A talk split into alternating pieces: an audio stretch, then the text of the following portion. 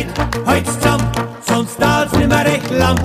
Auf einmal tut's einen gescheiten Schäberer und dann kraucht alles zusammen. Power to the People, der Podcast für überhaupt und außerdem Nachhaltigkeit und alles. Weil nur durchs Reden kommen die Leute zusammen.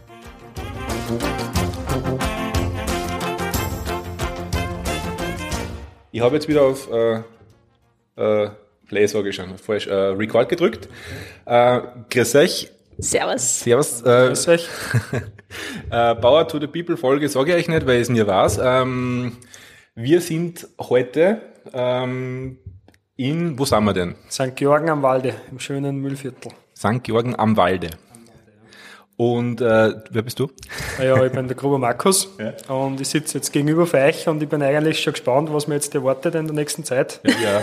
Und, ja, schauen wir mal, ob wir was zusammenbringen. Ich glaube schon.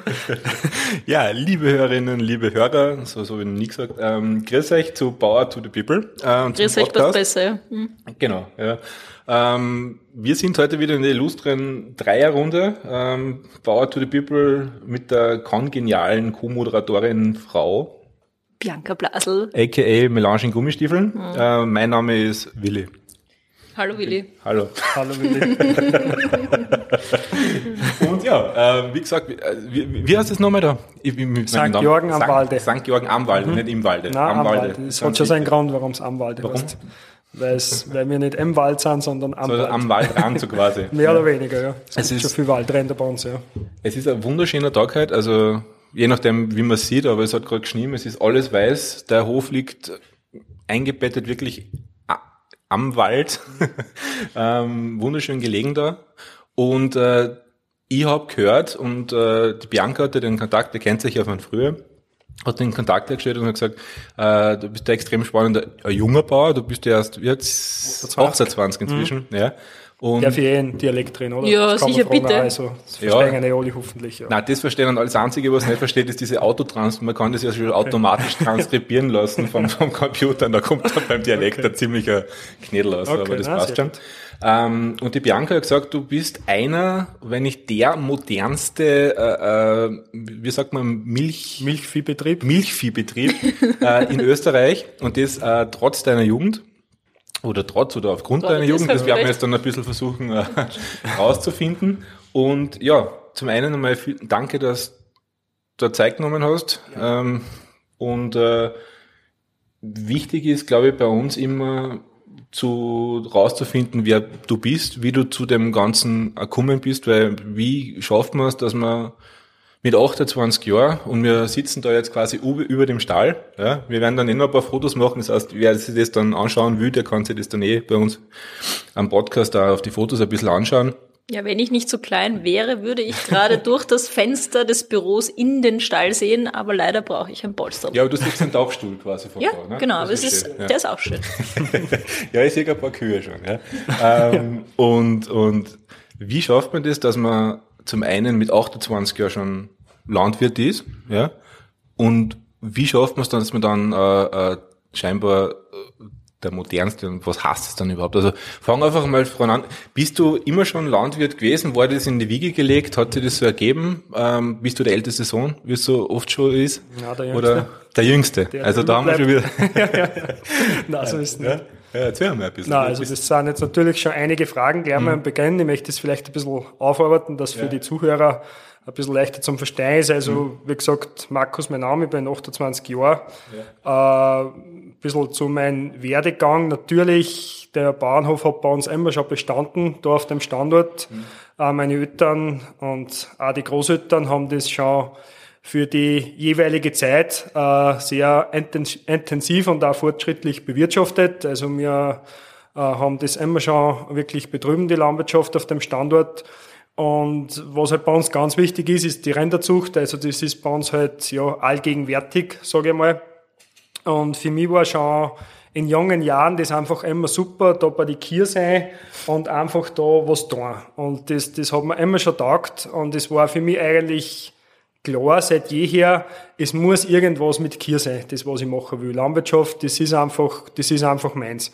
Und ja, ich bin dann nach St. Florian mal in die Landwirtschaftsschule gegangen, äh, fünfjährige Schule mit Matura, weil grundsätzlich fände ich es einfach wichtig, dass man einmal eine gescheite Ausbildung macht, unter Anführungszeichen. Und ja, ich wollte eben die landwirtschaftliche Ausbildung, aber auch ähm, die allgemeine Ausbildung ganz gut dazu haben und das hat eigentlich die Schule für mich sozusagen verbunden. Mhm.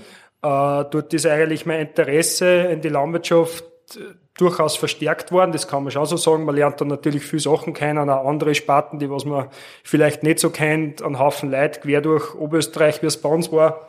Jeder hat einen anderen Betrieb, einen anderen Zugang und so weiter und da fängt man schon mal ein bisschen eine. Und dann hat sich natürlich, ist es ein wenig weitergegangen, wie bei jedem Bundesheer war es in meinem Fall. Dann bin ich einmal, dann war vielleicht eine Phase, wo es nicht ganz klar war. Das muss man auch ganz offen und ehrlich sagen. Äh, irgendwo ja, mit die Kia jeden Tag in der Früh und auf die Nacht zum Möchen gehen und wirklich jeden Tag, also 365 Tage, ähm, da war ich mir dann mal eine Zeit lang nicht ganz sicher. Was war das für eine Phase und warum bist du ins Zweifeln und was? Ja, wenn man jung und wild ist vielleicht, dann überlegt ja. man halt einmal, was sonst noch alles gibt und mhm.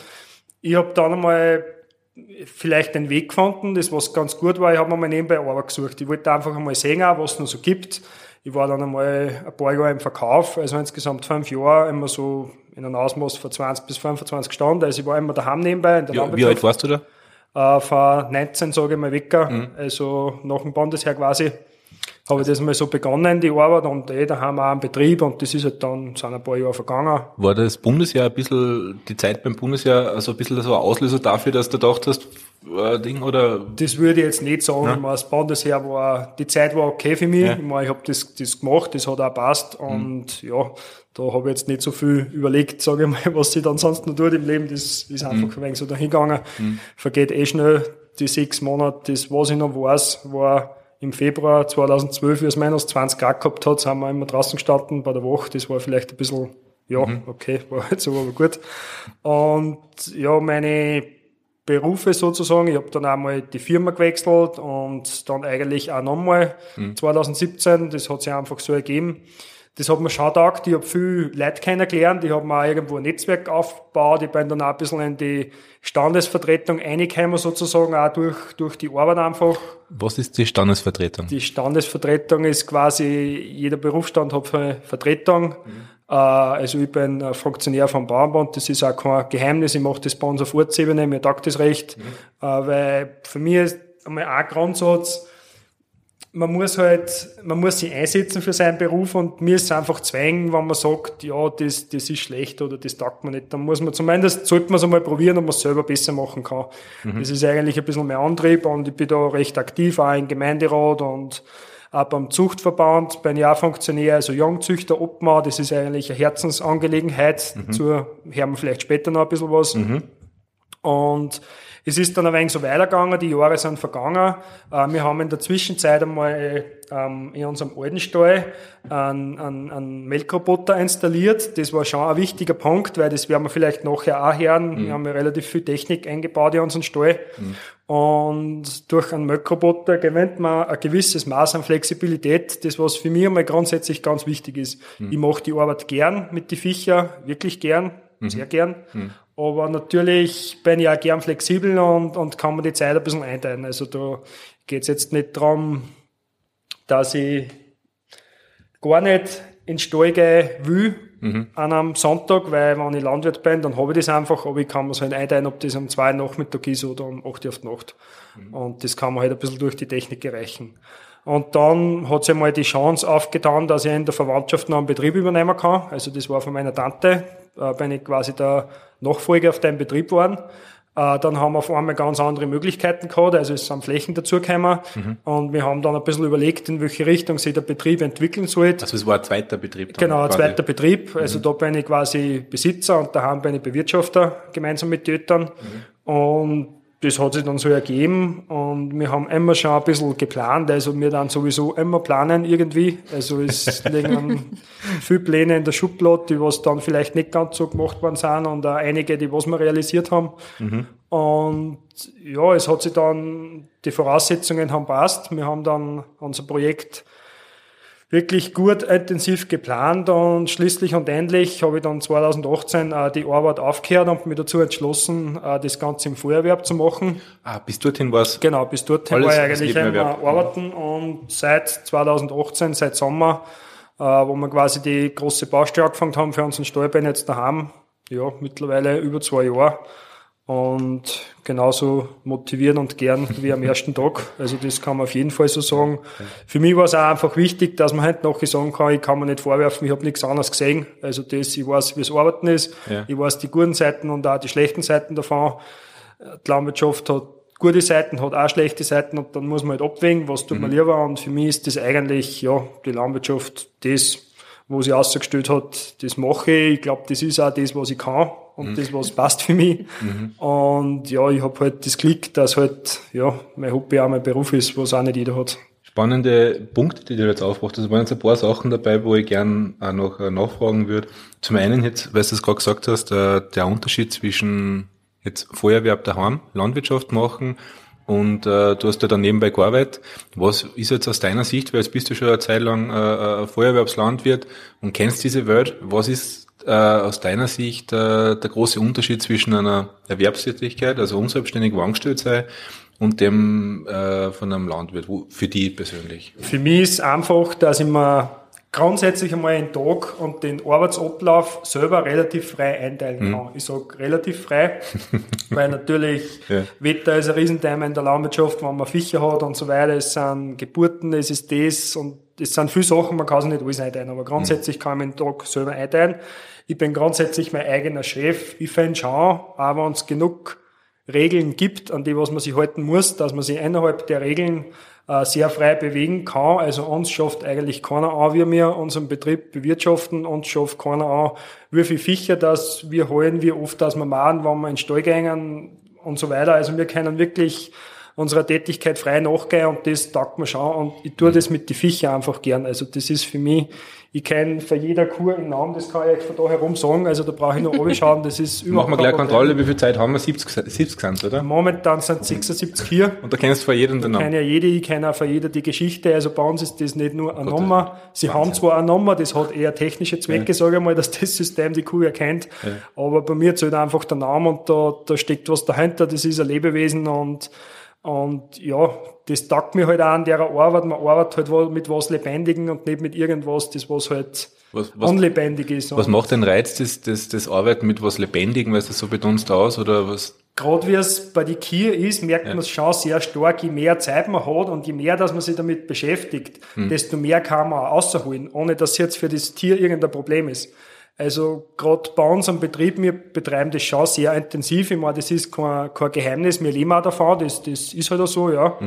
Und unsere Kühe geben viel Milch und das aber gesund und bis ins hohe Alter und das ist schon was, auf das, was man auch stolz ist. Also da merkt man halt, wenn man sich beschäftigt mit den Tieren und, und da ja das Herzblut einsteckt und, und da arbeitet, dann kommt da auch ein gutes Ergebnis raus.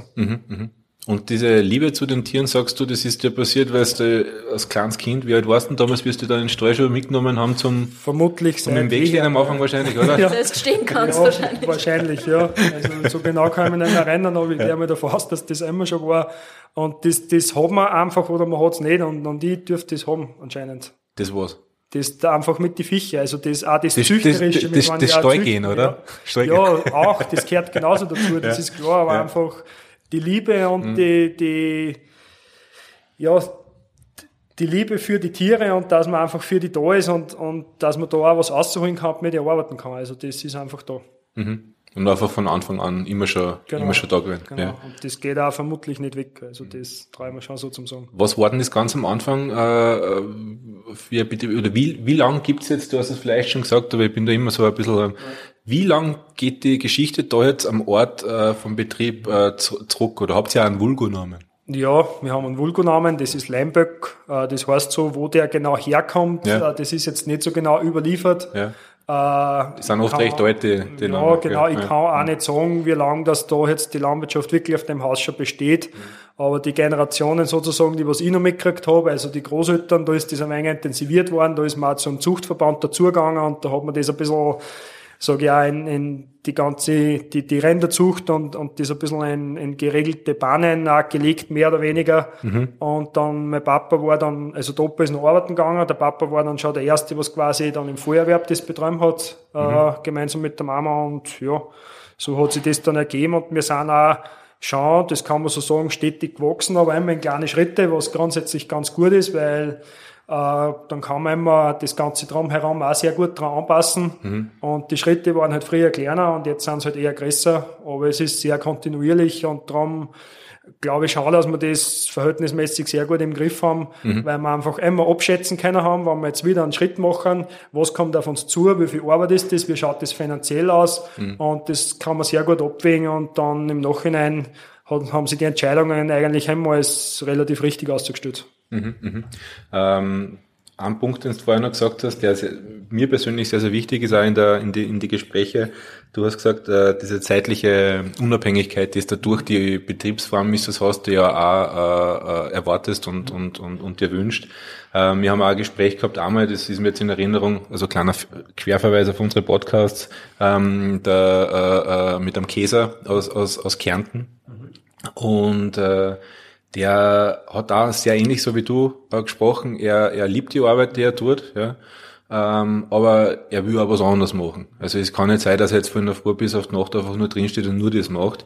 Ähm, das habe ich jetzt bei dir auch ein bisschen rausgehört. Das heißt, du legst schon sehr viel Wert auch auf eine gewisse äh, Freizeit, dass du was anderes nebenbei auch noch tust.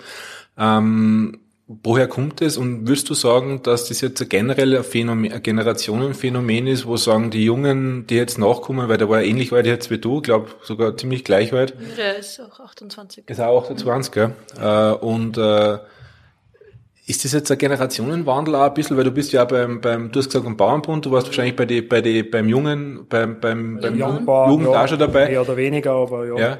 Siehst du, dass da ein gewisser Wert auf, auf mehr Freizeit oder andere Zeitverwendung jetzt kommt in der Landwirtschaft oder sind das eher so Einzelfänomene? Ja, das ist so schwer zum Beurteilen, mhm. aber ich glaube schon, dass es sind, wichtig ist, dass man Dinge hinterfragt. Es werden immer schon Dinge hinterfragt worden sein, aber vielleicht mhm. dann Junge das öfter oder in einer anderen Art und Weise.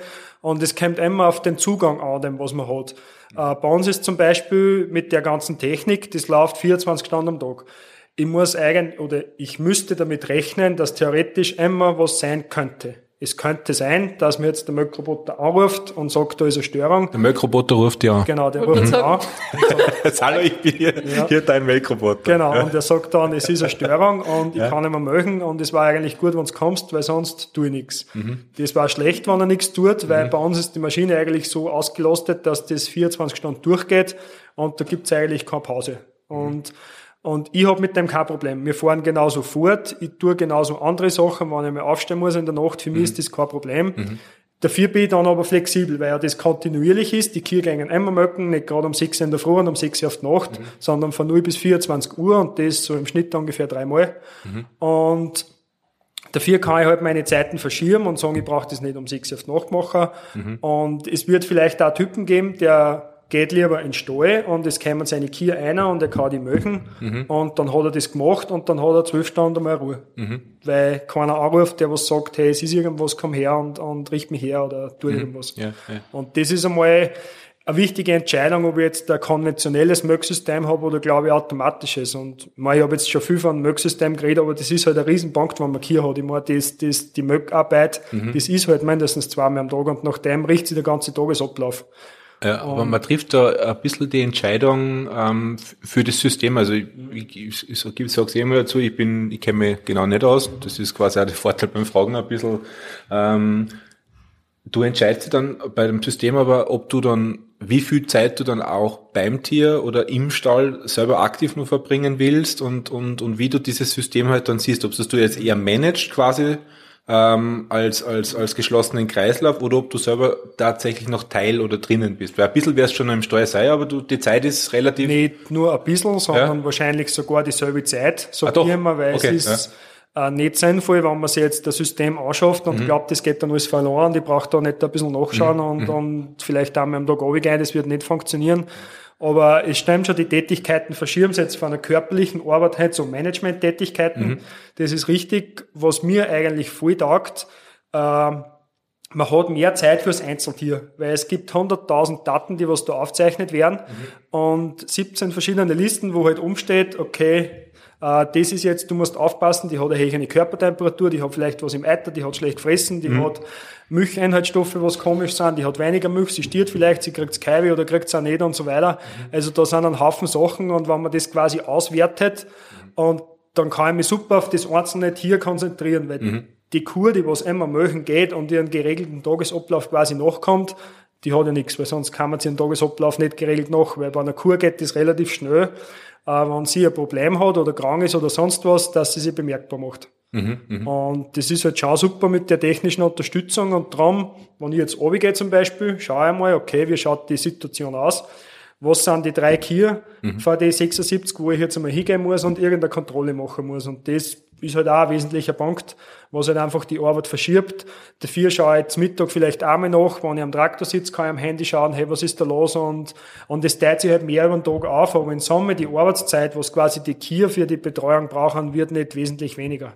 Also Weil das, die Kuh immer nicht, dieselbe Kuh bleibt, das oder? Das ist immer dieselbe Kuh. Sie, sie hat trotzdem im klassischen Jahresablauf eine Geburt. Sie wird einmal besamt und so weiter. Sie wird trockengestellt. Da sind gewisse Tätigkeiten, die was man verrichten muss. Dazwischen mhm. gibt's im Optimalfall Milch und Frist und liegt. Das sind quasi ihre Aufgaben. Mhm. Und ja, so gestaltet sie halt dann der Ablauf. Und mhm. natürlich die Flexibilität, wer ist nicht gern flexibel? Also ich glaube, dass generell viel Leute gern flexibel sein, aber es mhm. wird auch andere geben, denen was das lieber ist, wenn sie einen strikten Tagesablauf haben und er macht das halt und ja. dann hat er es gemacht und kann das abhacken in seiner imaginären To-Do-Liste und dann ist das gemacht. Also das und ich möchte auch gar nicht sagen, dass das nur das funktioniert oder das besser ist und so weiter. Für uns im Betrieb ist das einfach und für mich und für meine Eltern, die was halt hauptsächlich die Arbeit da machen, mhm.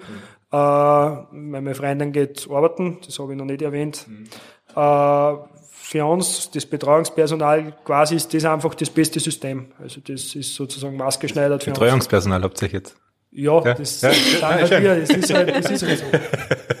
ja. Ähm, ja, was jetzt äh, einer der modernsten äh, Bauernhöfe, woher kommt diese technische Affinität? Ist das einfach so, ich habe jetzt vorher dran denken müssen, weil jetzt hat eh schon fast jeder Mensch also einen Fitness-Tracker drauf und die, ich nicht. Die, nicht. die Kirsche. Das, das wundert mich jetzt. Aber im Endeffekt ist das ähnlich, weil mhm. bald einmal kannst du über irgendwelche Devices relativ viel über deinen körperlichen Zustand mhm. sagen. Äh, das ist so ein bisschen auch sage ich mal, das passt so auch in die Zeit. Das ist bei den Tieren, sagst du, du hast da extrem viele Parameter, immer, die du immer zur Verfügung hast. Woher kommt dieses technische Interesse und deine Entscheidung, diesen Weg zu gehen? Ist das deine Entscheidung gewesen, die von den Eltern, eure gemeinsam, oder warst du da eher der Treiber? Aha, da muss ich auch wieder ein bisschen ausholen. Ja. Also grundsätzlich die Entscheidungen werden bei uns gemeinsam getroffen. Ja. Wir sind ein Familienbetrieb. Äh, es ist wichtig, dass man gut zusammenarbeitet und man braucht sie auch gegenseitig. Das, das ist ja so, weil wenn ich jetzt und meine Freundin einmal irgendwas anderes machen wollen, mhm. muss wer daheim im Stall sein. Das ist ja so. Und wenn meine Eltern jetzt wohin fahren oder irgendwas ist, muss auch wer da sein. Also das ist schon ein wenig ein Zusammenspiel. Und darum ist eigentlich das wirklich so, dass eigentlich ein Familienbetrieb eine Erfolgsgeschichte ist, weil da, das ist der einzige Verband quasi, wo das halt möglich ist, mhm. weil wenn man jetzt Angestellte hätte, äh, ja, wenn der nicht da ist, muss das auch wieder selber da an, am Wochenende und Weihnachten und so weiter. Ja. Auf jeden Fall, das wird einmal grundsätzlich gemeinsam getroffen. Dann muss ich schon sagen, mir ist das auch wichtig, man sieht schon in die Werbungen immer wieder viel auch, von der Landwirtschaft, was auch nicht ganz realistisch ist. Es ist halt einmal so, dass die Technik gar in der Landwirtschaft angekommen ist. Da sind wir halt auch äh, da hat sich viel da, wirklich gewaltig viel. Es wird da geforscht, sehr viel, hm. speziell von Holland und so weiter, was da an Know-how produziert wird äh, um die Landwirtschaft, das ist ja gewaltig. Also da tut sie, das ist auch ein riesen Wirtschaftssektor, das ist einmal so, und da tut sie viel. Und warum sollen wir Landwirte nicht von die modernsten Techniken profitieren. Also das muss nicht so sein, dass wir noch alle so arbeiten wie vor 40 Jahren, weil es tut ja keine Firma nicht und wir nehmen da das jetzt auch auf, sage ich mal, und machen das nicht irgendwie über Brief oder über den Postweg und geben das jetzt einen Brief da mit oder irgend... Nein, das war jetzt ein schlechter Vergleich, aber... Nein, aber es wäre urromantisch eigentlich, ja. also der Briefwechsel mit den Bauern. Und es ist halt einmal so, das ist quasi ein Fakt, ja. es gibt die Technik. Hm. Das ist einmal so. Ja. Dann kann jeder entscheiden, will es nutzen, will es nicht nutzen. Hm. Dann kann jeder entscheiden, wie viel davon will nutzen. Dann muss man natürlich einmal schauen, das ist ganz wichtig, äh, wie schaut es wirtschaftlich aus. Und bei uns war halt dann, wir waren immer schon Technik begeistert, speziell auch der Papa, also der hat schon Maschinen selber gebaut, die was dann auch patentiert worden sind und, Okay, und, und da- da was man jetzt auch noch verkaufen kann. Das ist natürlich so. Bei mir ist vielleicht technisch bin ich sicher nicht so begabt wie mein Papa. Das, das ist halt so. Äh, dafür von die Viecher, das habe ich sehr stark mitgekriegt, auch von ihm. Das ist halt, also Viecher sind die Kier, für die, die was das vielleicht nicht so, nicht so Danke. Auch nicht die Fliegen, okay. Entschuldigung, Genau. was sind bitte Viecher? Und das Viecher ist auch nicht abwertend, das sagt man so im Müllfirm, Ja, das muss ja, man auch ja, dazu sagen, genau. Ja, und das, das war immer schon da einfach, das, das Technische, es war auch schon der Opa immer fortschrittlich und für uns haben sie halt dann zwei Fragen gestellt, wie wir das Projekt angegangen sind. Also vielleicht die Frage vor die zwei Fragen war einmal grundsätzlich, wie kann man es schaffen, wenn ich das im Feuerwehr machen will, dass man Einkommen zusammenbringt. Das ist einmal die Grundfrage, weil ich tue es gern, voll gern, aber nur, weil ich es gern tue, machen wir es auch nicht, sondern auch, weil wir davon leben und weil das auch einfach das Einkommen für die Familie ist. Das, das ist Also, dass man ausreichend Einkommen in der Genau, das, hat. das Mhm, ist trotzdem wichtig, weil ich- von Luft und Liebe kann man auch nicht leben und keine Rechnungen zahlen. Und darum muss man halt das einmal schauen. Okay, dann war für uns einmal klar, mit der Milchviehhaltung können wir das machen. Mhm. Äh, es muss halt eine gewisse, eine gewisse Grundgröße muss haben. Ob das jetzt einer gut findet oder nicht, kann ich nicht beurteilen. Für mich ist es okay. Das war einmal klar. Wir müssen eine gewisse den Anzahl Feuerwehr. Verkehr, genau, Verkehr haben, damit meine Eltern und ich, zwei Familien, davon leben können. Das war einmal klar. Okay, dann haben wir mal gewusst, wenn man irgendwo so einen Betrieb macht mit, mit 70, 75 Milchkühe, liefert man eine gewisse Menge an Milch, kriegt einen gewissen Betrag an Milchgeld, das passt einmal, von dem kann man leben. Ja, dann haben sie mal die zwei Fragen gestellt. Im Stall einerseits äh, ist fast die wichtigste Frage, was können wir tun, damit es der Kuh gut geht. Also dein Tierwohlbegriff, das, das hört man eh immer. Es ist meiner Meinung nach schwer zum definieren. Also ich Was tue mir da genau auch schwer, was, was das genau ist. Ich glaube, dass da eh oft nicht schlecht ist, wenn man vielleicht ans Bauern fragt, was man von Tierwohl halten und nicht irgendwelche Organisationen, die was, ja, eine, keine Ahnung, eher Einkommen über irgendwelche Spenden lukrieren und wo das Tierwohl sicher nicht im Vordergrund steht. Das, ja, ist auch meine Meinung, dazu stehe ich ja. Für uns ist wichtig, wie geht's der Kuh gut? Was sind da die wichtigsten Sachen? Das ist sicher mal Platz, Licht und Luft. Das ist einfach so bei einem Tier. Ein Tier will halt einmal viel Platz haben, viel Raum, einfach, wo sie sich bewegen kann. Ein Tier will einmal eine gute Luft haben, ich meine, wer will das nicht? Und ein Tier will ein Licht haben. Das sind einmal so Grundbedürfnisse, die was man halt bedienen muss, wenn man einen Stall baut. Oder an, an, an den Zyklus halt, ne? Tag-Nacht-Zyklus. Also Ja, auch, nicht- auch. ja. Aber das ist einmal Platz einfach, dass sie sich bewegen können. Ich meine, es sind Herdentiere, da gibt's Rangkämpfe und so weiter, da gibt's hochrangige, niederrangige, die müssen ausweichen können. Mhm. Sie brauchen aber Platz, Licht und Luft. Okay, dann haben wir sich mal überlegt, baulich, wie kann ich das baulich lösen, dass ich deinen Bedürfnissen so gut wie möglich nachkomme. Mhm. Äh, da ist dann quasi unser Stall so entstanden, wie er jetzt da hinter uns ist. Äh, man sieht es dann eh vielleicht auf die Fotos auch ein bisschen. Mhm. Werden wir schauen, dass wir es gescheit Genau. machen. Ja. Da haben wir halt einfach geschaut, dass wir Das das, einmal quasi auf den modernsten Stand baulich machen können. Okay, das ist einmal das Tier. Das Tier steht einmal im Mittelpunkt. Die zweite wichtige Frage ist natürlich, wie kann ich für uns den Arbeitsplatz, es ist ja unser Arbeitsplatz, so schaffen, dass ich das alles in einem vernünftigen Ausmaß vor Arbeit bewältigen kann. Das ist die zweite wichtige Frage gewesen vor dem Projekt. Erstes Tier, dann der Mensch. Also Genau. wie kennen und, Ja? und Menschwohl. da ist natürlich einfach die Technik dann schon sehr verlockend, weil durch viel Technik kann ich halt Arbeitszeiten verschieben, wie wir es vorher schon gehört haben und so weiter. Wenn man verschiedene Systeme hat, hat man gewisse Synergien und so weiter.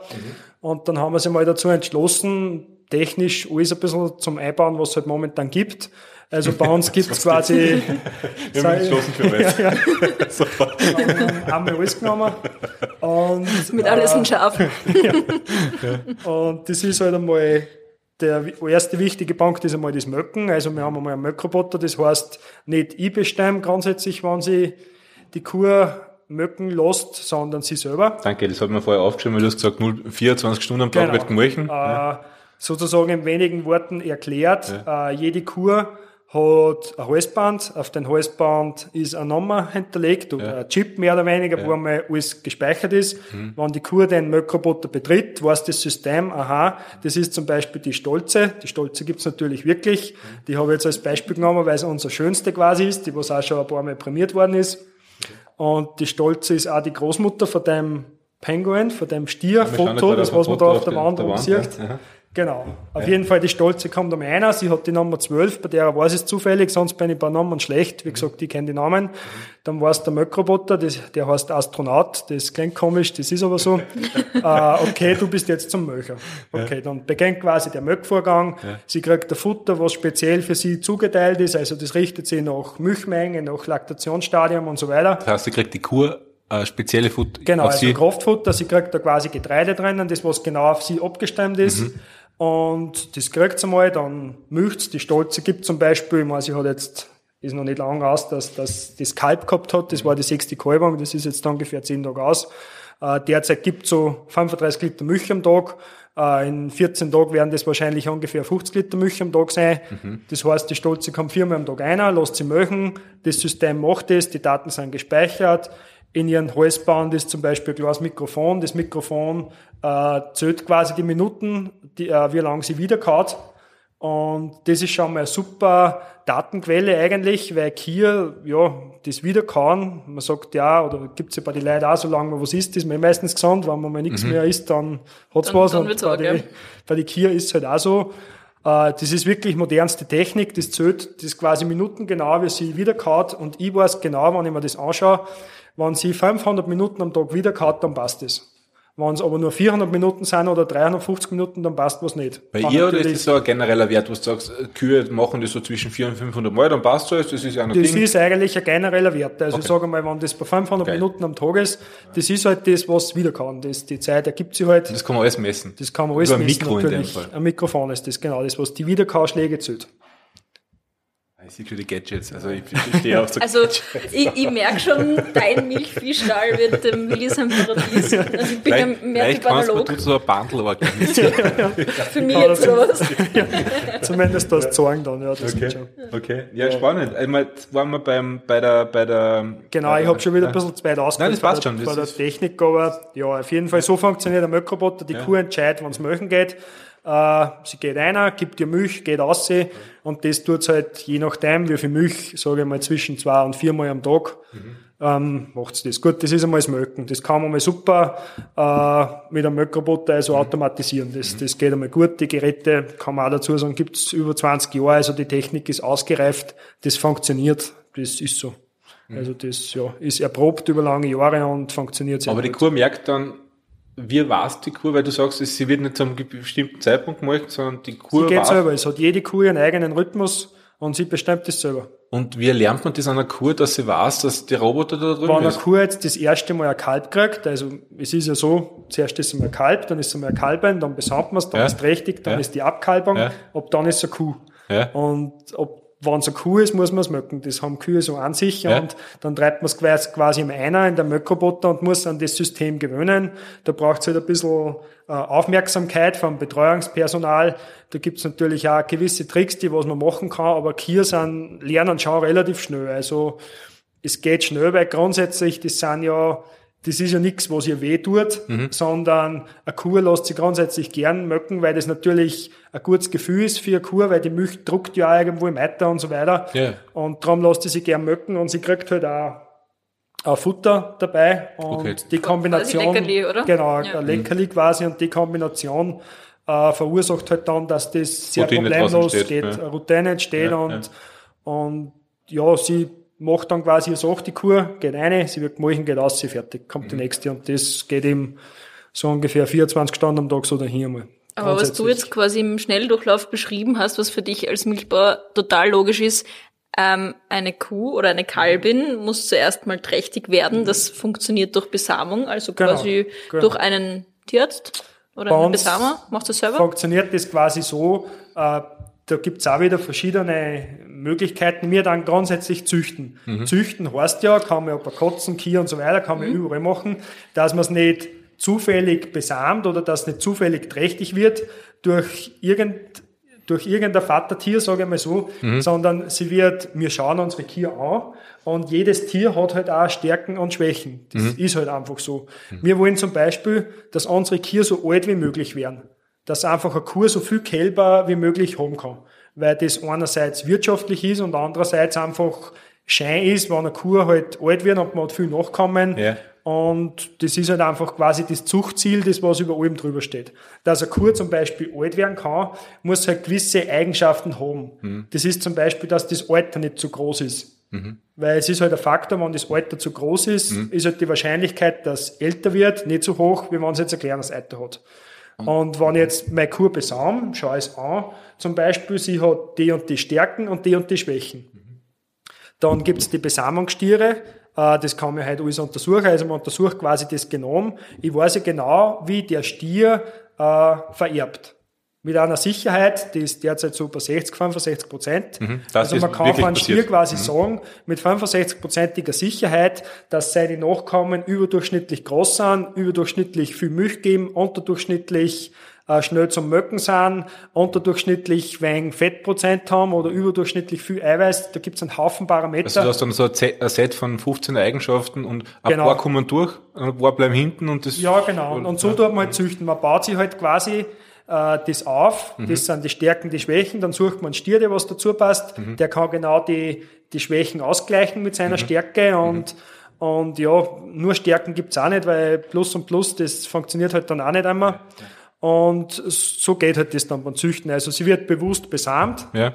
die Kalbin quasi, und, und dann entsteht halt äh, das Kalb quasi so, wie wir das haben wollten, rein von der Abstammung her. Jetzt muss ich zwischenfragen, weil jetzt rennen die Frage der Expertin, die Antwort des Experten. Ich muss jetzt noch einmal einen Schritt zurückgehen.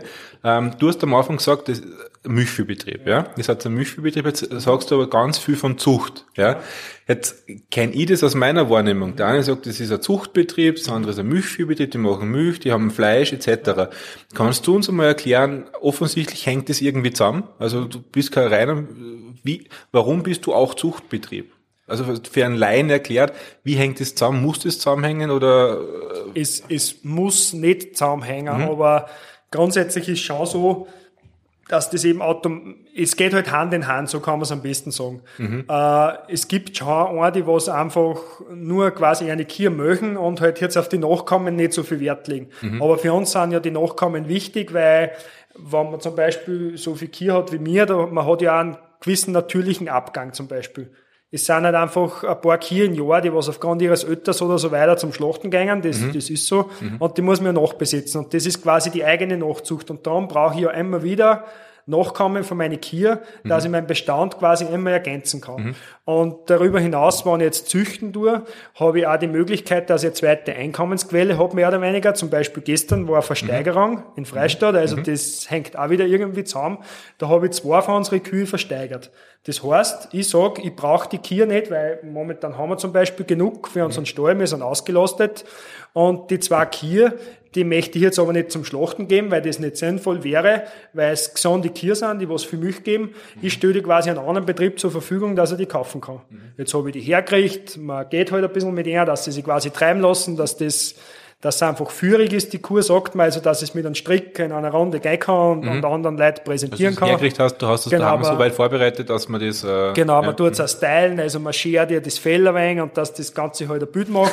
stylen, das, ne? Genau. Und ja. ja, dann bin ich gestern in der Früh, früh morgens quasi mit meinen Kier nach Freistadt gefahren.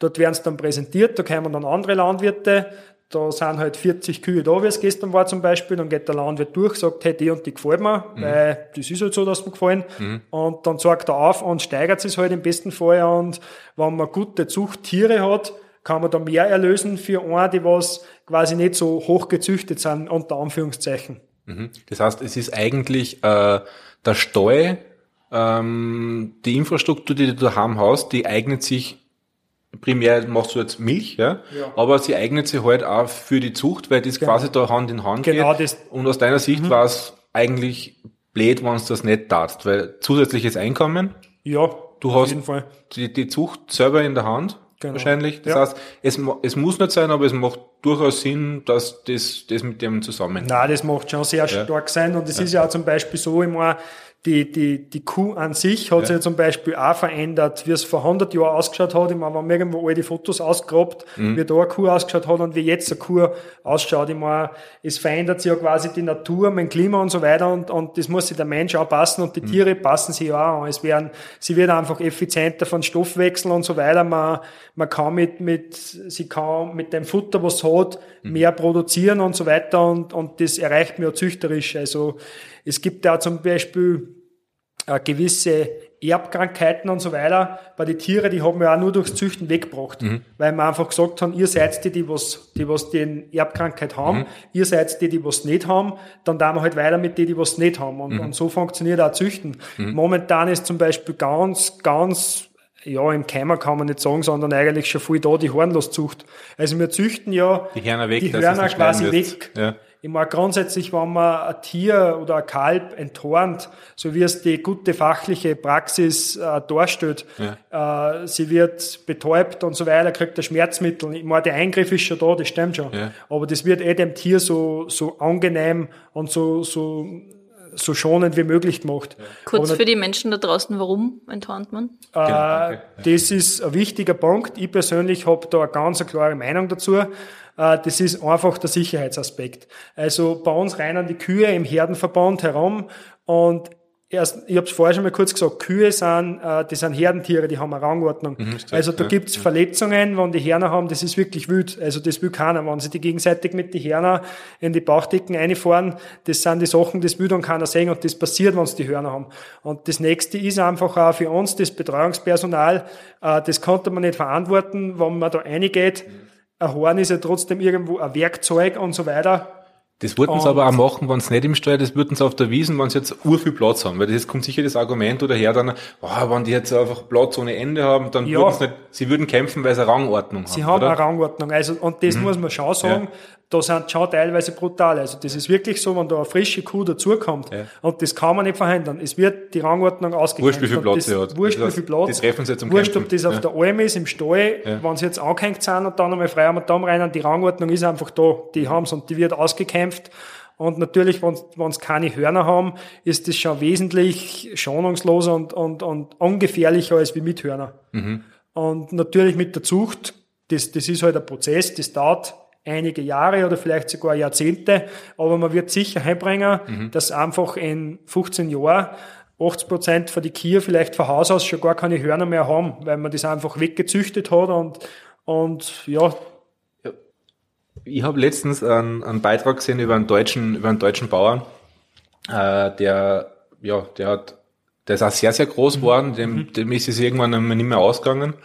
Und er hat dann gesagt, äh, wenn er jetzt zusperren muss, ich gehe wegen der Zucht war es jetzt, dass er gesagt hat, diese züchterische Leistung von Generationen wird dann mit Armdusch weg sein. Ja? Ähm, ist dieses, damit man das auch versteht, äh, ich habe den Eindruck, dieses diese Zucht, das ist irgendwie ein Vermächtnis, das man quasi auf einem Hof, so hat sie zumindest in dem aufgebaut, das ist etwas, das man sich über Jahrzehnte hin quasi für seinen Hof oder für aufbaut. Ähm, das, das hat, also das ist nicht nur Zucht fürs nächste Jahr, sondern das ist, äh, wie, sag, wie sage ich denn das jetzt? Äh, Du hast es eh schon richtig gesagt, ein Vermächtnis vielleicht oder einfach was, Ist das- was man ist der das so, nächsten oder? Generation weitergibt. das- grundsätzlich Zucht, das ist immer, da muss man in Generationen denken, weil Ja. Wenn jetzt quasi Genau. meine Kuh, so wie ich es vorher erklärt habe, besame mit dem Stier, dass ich halt quasi die Paarung erreiche, die wo ich halt glaube, dass, dass die Stärken Mit halt 65%, bleiben, ja. genau, und die Schwächen halt ausgebessert werden. Okay, eine Kuh tragt einmal 285 Tage, das heißt, das dauert einmal 285 Tage, bis dass ich einmal ein Kalb habe. Was sind das im Monat? Das geht eh ungefähr mit Ja, nein, neun Monate. Neun Monate. Also, Ja, okay, einfach zu ja, merken. genau. ja, Das ist einmal die Trächtigkeitsdauer. Okay. Ja. Dann habe ich im besten Fall einmal ein Kalb. Dann Ja. ich mal das Kalb, dann wird das Kalb aufgezogen. Bis das, das Kalb quasi geschlechtsreif ist, Ja. äh, vergängen wieder ungefähr 16 Monate. Das ist halt bis so circa, bis, bis dass man es dann wieder besamen Mhm. kann. bis das einfach, sage ich mal, von der Entwicklung so weit ist, dass bereit ist, dass es Nachkommen kriegen Mhm. kann. Äh, also vergeht schon wieder mehr als ein Jahr. Mhm. Dann besame ich es wieder. Und dann ist ja erst der Kur. Also wenn ich jetzt meine Kur besam, Ah. weiß ich ja eigentlich erst in drei Jahren, wie gut dass das Nachkommen ist. Und darum braucht es schon mal mindestens drei Jahre. Das, das von dem Zeitpunkt, wo es besamt ist, dass ich die Kuh hab. Also das dauert ja einfach. Das Also dem Willi ist jetzt gerade erst ein Lamperl aufgegangen, warum ich nämlich vorher nachgehakt habe. Ähm, es ist ein Kälbchen, es wird Genau. geboren. Auf die Welt kommt ein Kalb. Auf die Welt kommt ein Kalb. Ja, Dann, genau. Was, Das Soll- Kalb wird aufgezogen mit Milch, mit Ja. Futter und so Ja. weiter. Ja. Es genießt sozusagen ein sein. Milchkalb, oder? Ja, sicher, es kriegt mit Milch. Also das schon im Regelfall, sage ich mal, zwischen 10 und 12 Wochen. Das so lange kriegt halt der Kalb Milch. Ab dann ist von der Entwicklung her so weit, äh, auch vom, vom Pansen und so weiter, dass sie im Futter aufnehmen kann. Dann nimmt sie halt Futter und Wasser auf. Äh, es ist wichtig, dass man die, die Jugend sozusagen, die Kälber gut versorgt. Das, das gehört einfach, dass frohwüchsig sind und gedeihen. Und dann ist einmal der Zeitpunkt, nach ungefähr 16 Monaten, wo es das erste Mal besamen kann. Weil es Und geschlechtsreif sind. Genau, dann sind sie geschlechtsreif und zu dem Zeitpunkt gibt es ja noch keine Milch. Sie ist ja immer noch ein Kalbein. Ist halt dann kein Kalb mehr, sondern ein Kalbein. Was ist der Unterschied zwischen Kalb und Kalbin? Ein Kalb ist halt das Kleine, mehr Ja. oder weniger. Es gibt ja jetzt keine fixe Abgrenzung vom, vom Tag oder vom Monat, Mhm, aber ja, sag, sagen wir mal die bis, Teenie-Kühe eigentlich. ja, sagen wir mal bis ein halbes Jahr ist einmal ein Kalb. Also es So ist nichts gegendertes, das männliche ist das Kalb und die Kalbin ist dann das, das weibliche Teil dazu, sondern das ist einfach ein, Das Kalb kann männlich oder weiblich sein, genau. sagen wir mal so. Okay, genau. ja. Und Kalbin wird halt dann, wenn es ein bisschen größer ist, Ja, vor der Besamung. Dann, da gibt's verschiedenste Begriffe, ob man das jetzt Young Rent nennt oder, Ja- oder Kalbein, das, es kommt immer auf dasselbe aus. Es ist einfach noch keine Kuh. Das ist das Wichtigste. Ja, es ich bin, Young ich habe, ich Koch, auch ich habe sagen, Koch gelernt. Nicht? Ja. ich habe deswegen jetzt gefragt, ähm, wegen Milchkalb, weil ich, war, ich bin ja quasi ein Bläderkoch, ich habe, ich ich auch nicht hinterfragt damals. Und da verkaufen wir Milchkalb. Ja, warum Milchkalb? Gibt es vielleicht ein Wasserkalb auch? Nein, aber beim Milchkalb wird es Ja. definitiv so sein, dass es einfach bis zur Schlachtung mit Ja. Milch gefüttert ist. Bis zur Schlachtung. Genau. Sonst nichts nämlich, das genau, muss man dazu nur sagen. Milch. Und das Okay. ist Kein Raufutter. Bei uns zum Beispiel ist es ja so, wir produzieren keine Milchkälber. Die, die Kälber, was wir quasi haben, immer die männlichen, Mhm. die gehen dann nicht mast, weil das sollte man vielleicht auch dazu sagen. Also wir haben Fleckvieh, das ist unsere Rasse und das ist eine Doppelnutzungsrasse. Mhm. Doppelnutzungsrasse, Das heißt, die wurden gezüchtet, dass man einen Milcherlös hat und einen Fleischerlös. Mhm. Also es gibt andere Rassen, die sind reine Milchrassen, da kann ich halt wirtschaftlich sinnvoll nur die Milch verkaufen und bei uns kann ich wirtschaftlich sinnvoll die Milch sowie auch das Fleisch verkaufen. Das heißt zum Beispiel, die, die männlichen Kälber haben einen Wert, äh, muss man auch dazu sagen, weil es gibt andere Rassen, wo Kälber, es ist eh dramatisch, aber männliche Kälber nicht viel Wert haben, weil es eigentlich, Milchkuh, genau, oder? bei einer Milchrasse, Milchrasse, weil es ja. einfach schwierig ist, dass man Absatz dafür findet. Und bei uns haben die Kälber am Wert und die kommen dann zum Mester. Beim Mester werden sie aufgezogen, bis dass sie jung Stier sind. Dann fallen sie vielleicht in irgendein Qualitätsprogramm ein. Da gibt's eh, sage ich mal, scheine Sachen. Das ist dann ein super Fleisch. Dann wird der Stier geschlachtet. Das ist quasi mal die, von der Doppelnutzung die Fleischseite. Und weil die weiblichen ja, sind ja. aber für die Milchproduktion. Also bei uns sind keine weiblichen Tiere eigentlich vorgesehen, dass die nur aufzogen werden und Gemäst- dann geschlachtet werden. gemästet. Also, genau, Ja. gemästet zur Schlachtung. Das ist bei uns bei den weiblichen nicht vorgesehen. Mhm. Das ist bei Oli vorgesehen, dass sie besamt werden und selber wieder Kur werden. Das ist eigentlich, ja, Ja, spannend. Weil Jetzt haben wir quasi Zuchtbetrieb, Milchbetrieb, Mastbetrieb. Für mich als quasi Außenstehenden, Mast ist, die, ist, die, ist das einfach das Mästen des Tieres für die Fleischproduktion. Genau, für die die Milchproduktion ist quasi Milch, um das Milch zu geben. Das kann ich später dann auch noch als alte Milchkuh, das was ja dann teilweise jetzt Ja, wieder im also- Trend ist, auch wieder schlachten. die Ja. Milchkur, das muss man auch dazu sagen, das ist ein super Fleisch. Also das ist ein Top-Fleisch und da in Österreich gibt's eh, wie überall auf der Welt, eine riesen Fastfood-Ketten, die was 100% Fleisch aus Österreich haben und das sind zum Teil alte Kühe und das ist ein super Fleisch, das Mhm. muss man dazu sagen. Das ist alles aus Österreich, also das ist wirklich eine runde Sache und man kriegt da auch als Landwirt ein bisschen mehr Erlös für das. Also das, Ja, das haben wir so da in den schon- letzten Jahren erst entdeckt wieder, dass das, Genau. oder? das ist so der Eindruck, das haben sie irgendwann Genau. auf. Ja. Und es ist genauso beim Fleisch, genauso wie bei der Milch. Mhm. Bei uns ist zum Beispiel alles genfrei. Also wir fuhren ohne Gentechnik. Mhm. Äh, das ist ja nicht nur die Milch genfrei, es ist ja das Fleisch genauso genfrei bei uns. Also es gibt da nichts anderes. Das ist grundsätzlich eine super Qualität. Mhm. Und so kann man es definieren. Es gibt die Milchbetriebe, ganz reine Milchbetriebe wird es nicht so viel geben, viel, so wie wir halt, okay, Mhm. die was auch was für die Fleischproduktion verkaufen und halt das meiste für die Milchproduktion selber haben.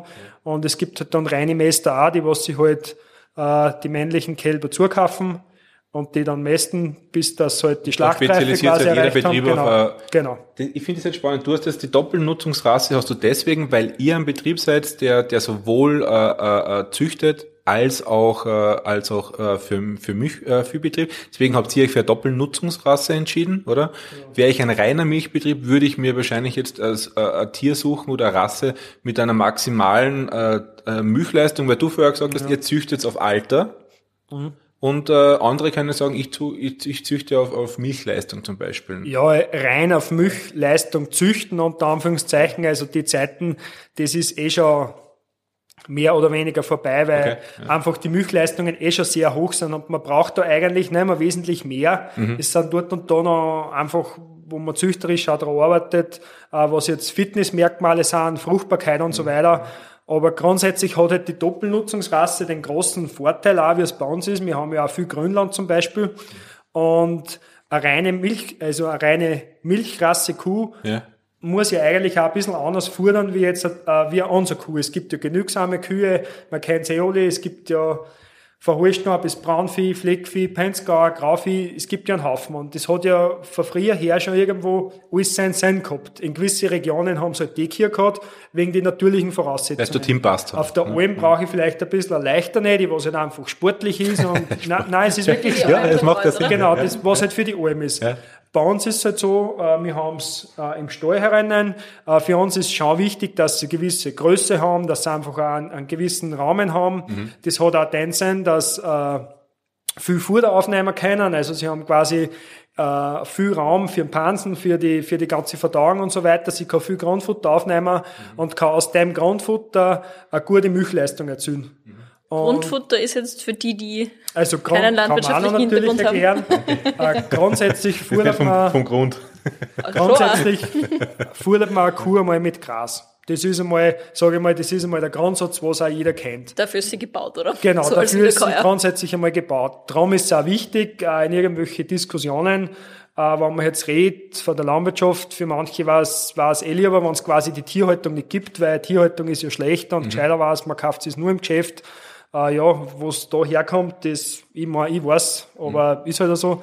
Und was ein Grünland gibt, ich brauche den Wiederkäuer. Ich kann ein Grünland nicht anders verwerten wie mit einem Wiederkäuer. Ich, ich kann, es kann ein Mensch, äh, es kann sonst niemand, dass er pflanzliches Eiweiß in ein tierisches Eiweiß verwandelt. Da brauche ich einen Wiederkäuer. Das, das geht sonst einfach nicht. Mhm. Und darum ist halt einmal eine Kuh prädestiniert dafür, dass es Gras frisst. Sie kann frisches Gras fressen auf der Wart, mhm. was super ist, braucht man eh nicht drehen. Sie kann getrocknetes Gras fressen, quasi Heu, mhm. ist auch gut. Und sie kann vergorenes Gras fressen, das ist dann quasi Grassilage. Mhm. Also wir zum Beispiel, wir haben einen großen Vorsilo, wir mähen das Gras an, äh, dann kommt der Feldhäcksler, wir dann das quasi klein schneiden, und führen das mit einem Kipper in unseren Silo rein, mhm. dann wird das zugedeckt und nach sechs Wochen und der quasi Luftabschluss wird das wieder aufgemacht und dann haben wir Silage produziert. Also das heißt also nur so, so nur so zum Hintergrund, Gras. es ist wie Sauerkraut für Kühe, nur halt aus Ja, Gras. mehr oder weniger, genau. das ist, so ferment, ist fermentiert. Ist fermentiert, ja, genau so kann man das sagen. Also Silo, jetzt mal so quasi what the genau. fuck im Nachhinein, ja. ist im Prinzip nichts anderes wie, wie eine fermentierte Wiesen. Genau, es ist ein Milchprozess, eine Milchsäuregärung, also das ist im haltbar besten machen, Fall, ne? genau, haltbar machen. Okay. Mhm. Das ist einmal, okay. also das Grundfutter ist, wie gesagt, ein, eben das Gras, was ich gerade erklärt habe, oder Silomais. Silomais ist ein super Futter für Kühe, weil es hat nämlich Energie, also die Maiszäpfern kennt eh jeder, und die Pflanze quasi ist die Rohfaser, also das ist eigentlich auch ein perfektes Futter für Milchkühe. Und unsere Fütterung funktioniert zum Beispiel so, wir schauen einmal grundsätzlich, was haben wir. Wir sind unsere Flächen, wie viel Grünland haben wir, wie viel Acker haben wir. Okay, dann weiß ich, ich kann jedes Jahr eine gewisse Menge an Silage produzieren mhm. und ich kann jedes Jahr eine gewisse Menge an Maissilage produzieren. Dann weiß ich einmal, ich habe das Futter zur Verfügung für meine Kühe, dann baue ich einmal die Ration auf.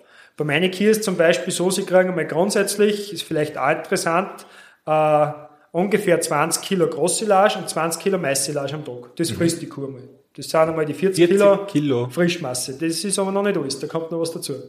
Das kriegen wir die Kilo. Das ist einmal sozusagen, da ist der Grundbedarf für ihr einmal, der Haltungsbedarf ist da einmal gedeckt. Weil es gibt ja einen Haltungsbedarf, also was braucht die Kuh, dass die Körperfunktionen quasi aufrecht das heißt, sind. uns Grundumsatz, ne? Ja, genau. Also und da gibt es natürlich noch den Leistungsbedarf. Ja. Wenn eine mehr Milch gibt, aufgrund mhm. von ihrem genetischen Potenzial oder was mhm. auch immer, braucht es auch mehr Energie, damit es das produzieren kann, Das damit ist es nicht vom ja, Körper Das zehrt. ist wie beim Bund sagt, hast du einen Bürojob oder bist sportlich aktiv, dann genau. brauchst du dann eh einen, Genau. einen Zusatz. Ne? Genauso ja, ist es genau, bei Kia. Es funktioniert ja, nicht ja, anders. ja. Okay, unsere Kia, das heißt, die kriegen einmal 20 Kilo Grossilage, 20 Kilo Messilage. Grundumsatz, ja. Dann weiß ich halt, okay, ich brauche eigentlich äh, für das, was leisten meine Kia, noch eine Mehrmenge an Energie und eine Mehrmenge an Eiweiß. Dann schaut man mal, was für eine Komponenten fressen Kia gern.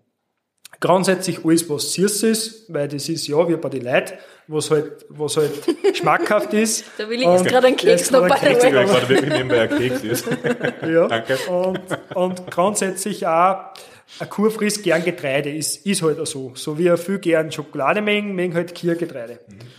Dann schaut man wieder mal, okay, was kann ich quasi der Kuh bieten? Bei uns ist es so, 20 Kilo Grossilage, 20 Kilo Maissilage und dann kriegt's noch Maisschrot, Gerstenschrot, das sind quasi Energiefuttermittel, also Mais und Gerste, Getreide, das liefert Energie. Und dann kriegt's noch Soja und Raps, alles aus Europa, muss man dazu sagen, also nichts aus irgendwo abgeholzten, abbrennten Regenwäldern von Brasilien, sondern alles aus Europa, äh, ist Eiweiß, Soja und Raps. Dann kriegen Das ist, wo unsere, man dann sagt Kraftfutter, oder? genau, das ist das Kraftfutter, genau. Gut gemerkt. Und da ist es halt auch so, sie kriegen mal eine gewisse Menge, also quasi ein Grundlevel, was eingemischt wird in die Großsilage und Maissilage. Also man gibt ja das nicht einzeln, sondern da gibt es einen Behälter, den Fütterungsroboter. Von der Technik sind wir vorher ein bisschen abgekommen. Wie also heißt der? Ich, der heißt Vector zum Beispiel. Gut, dass er einen Namen hat. Da komme ich dann nachher eh nochmal zurück. Das wird quasi alles zusammengemischt. Die hat quasi einen riesen Eintopf, die Kuh, wo einfach alles dabei ist. Und bei uns kriegen sie auch dann, man kann ja dann, sage ich mal, ein bisschen so Zucker noch oben drauf geben. Bei uns kriegen sie quasi Biertrebern, also das, Ah, das, was überbleibt, ja. das Restprodukt von der, vom Bierbrauen. Das ist ein vorher super schmackhaftes, natürliches Eiweißfutter für eine Kuh.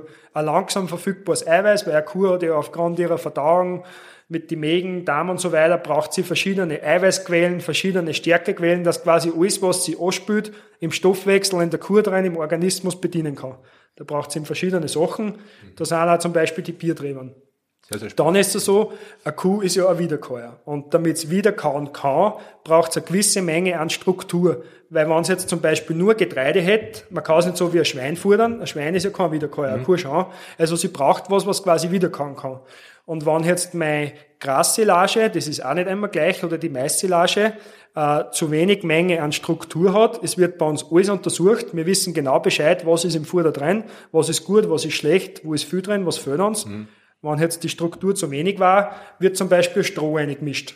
Das ist einfach, die Kuh braucht was, das wiederkauen kann. Dass sie das beim Zurückkommen Genau, also die Kuh rübst das außer, das ist ja? quasi der Vorgang vom Wiederkauen. Sie frisst das quasi in sich eine, sie rübst das wieder außer, kalt das wieder, insgesamt 500 Minuten am Tag halt dann im Optimalfall und, und schluckt das quasi wieder ab. So funktioniert halt das Wiederkauen und dass das kann, braucht es halt eine gewisse Struktur und so baut Fasern man eben, eigentlich, oder? Genau, Fasern. So baut man eben die Ration auf, dass ich halt alles bediene. Und dann ist es so bei uns, es sind natürlich Kühe dabei, die was mehr Milch geben wie andere.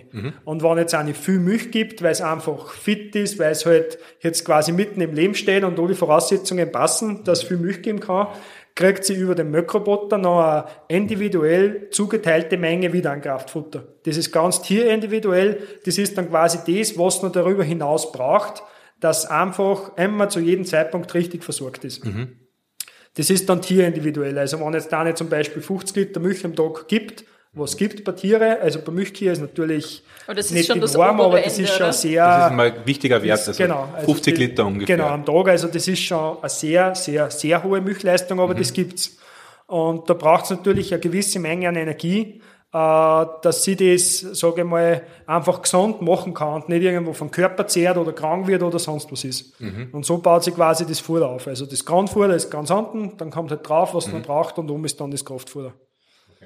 Wie, wie, wie viel Jahr gibt denn eine Kuh äh, Milch oder kann man das so, dass man mal so eine Kuh ungefähr kann man schon sagen.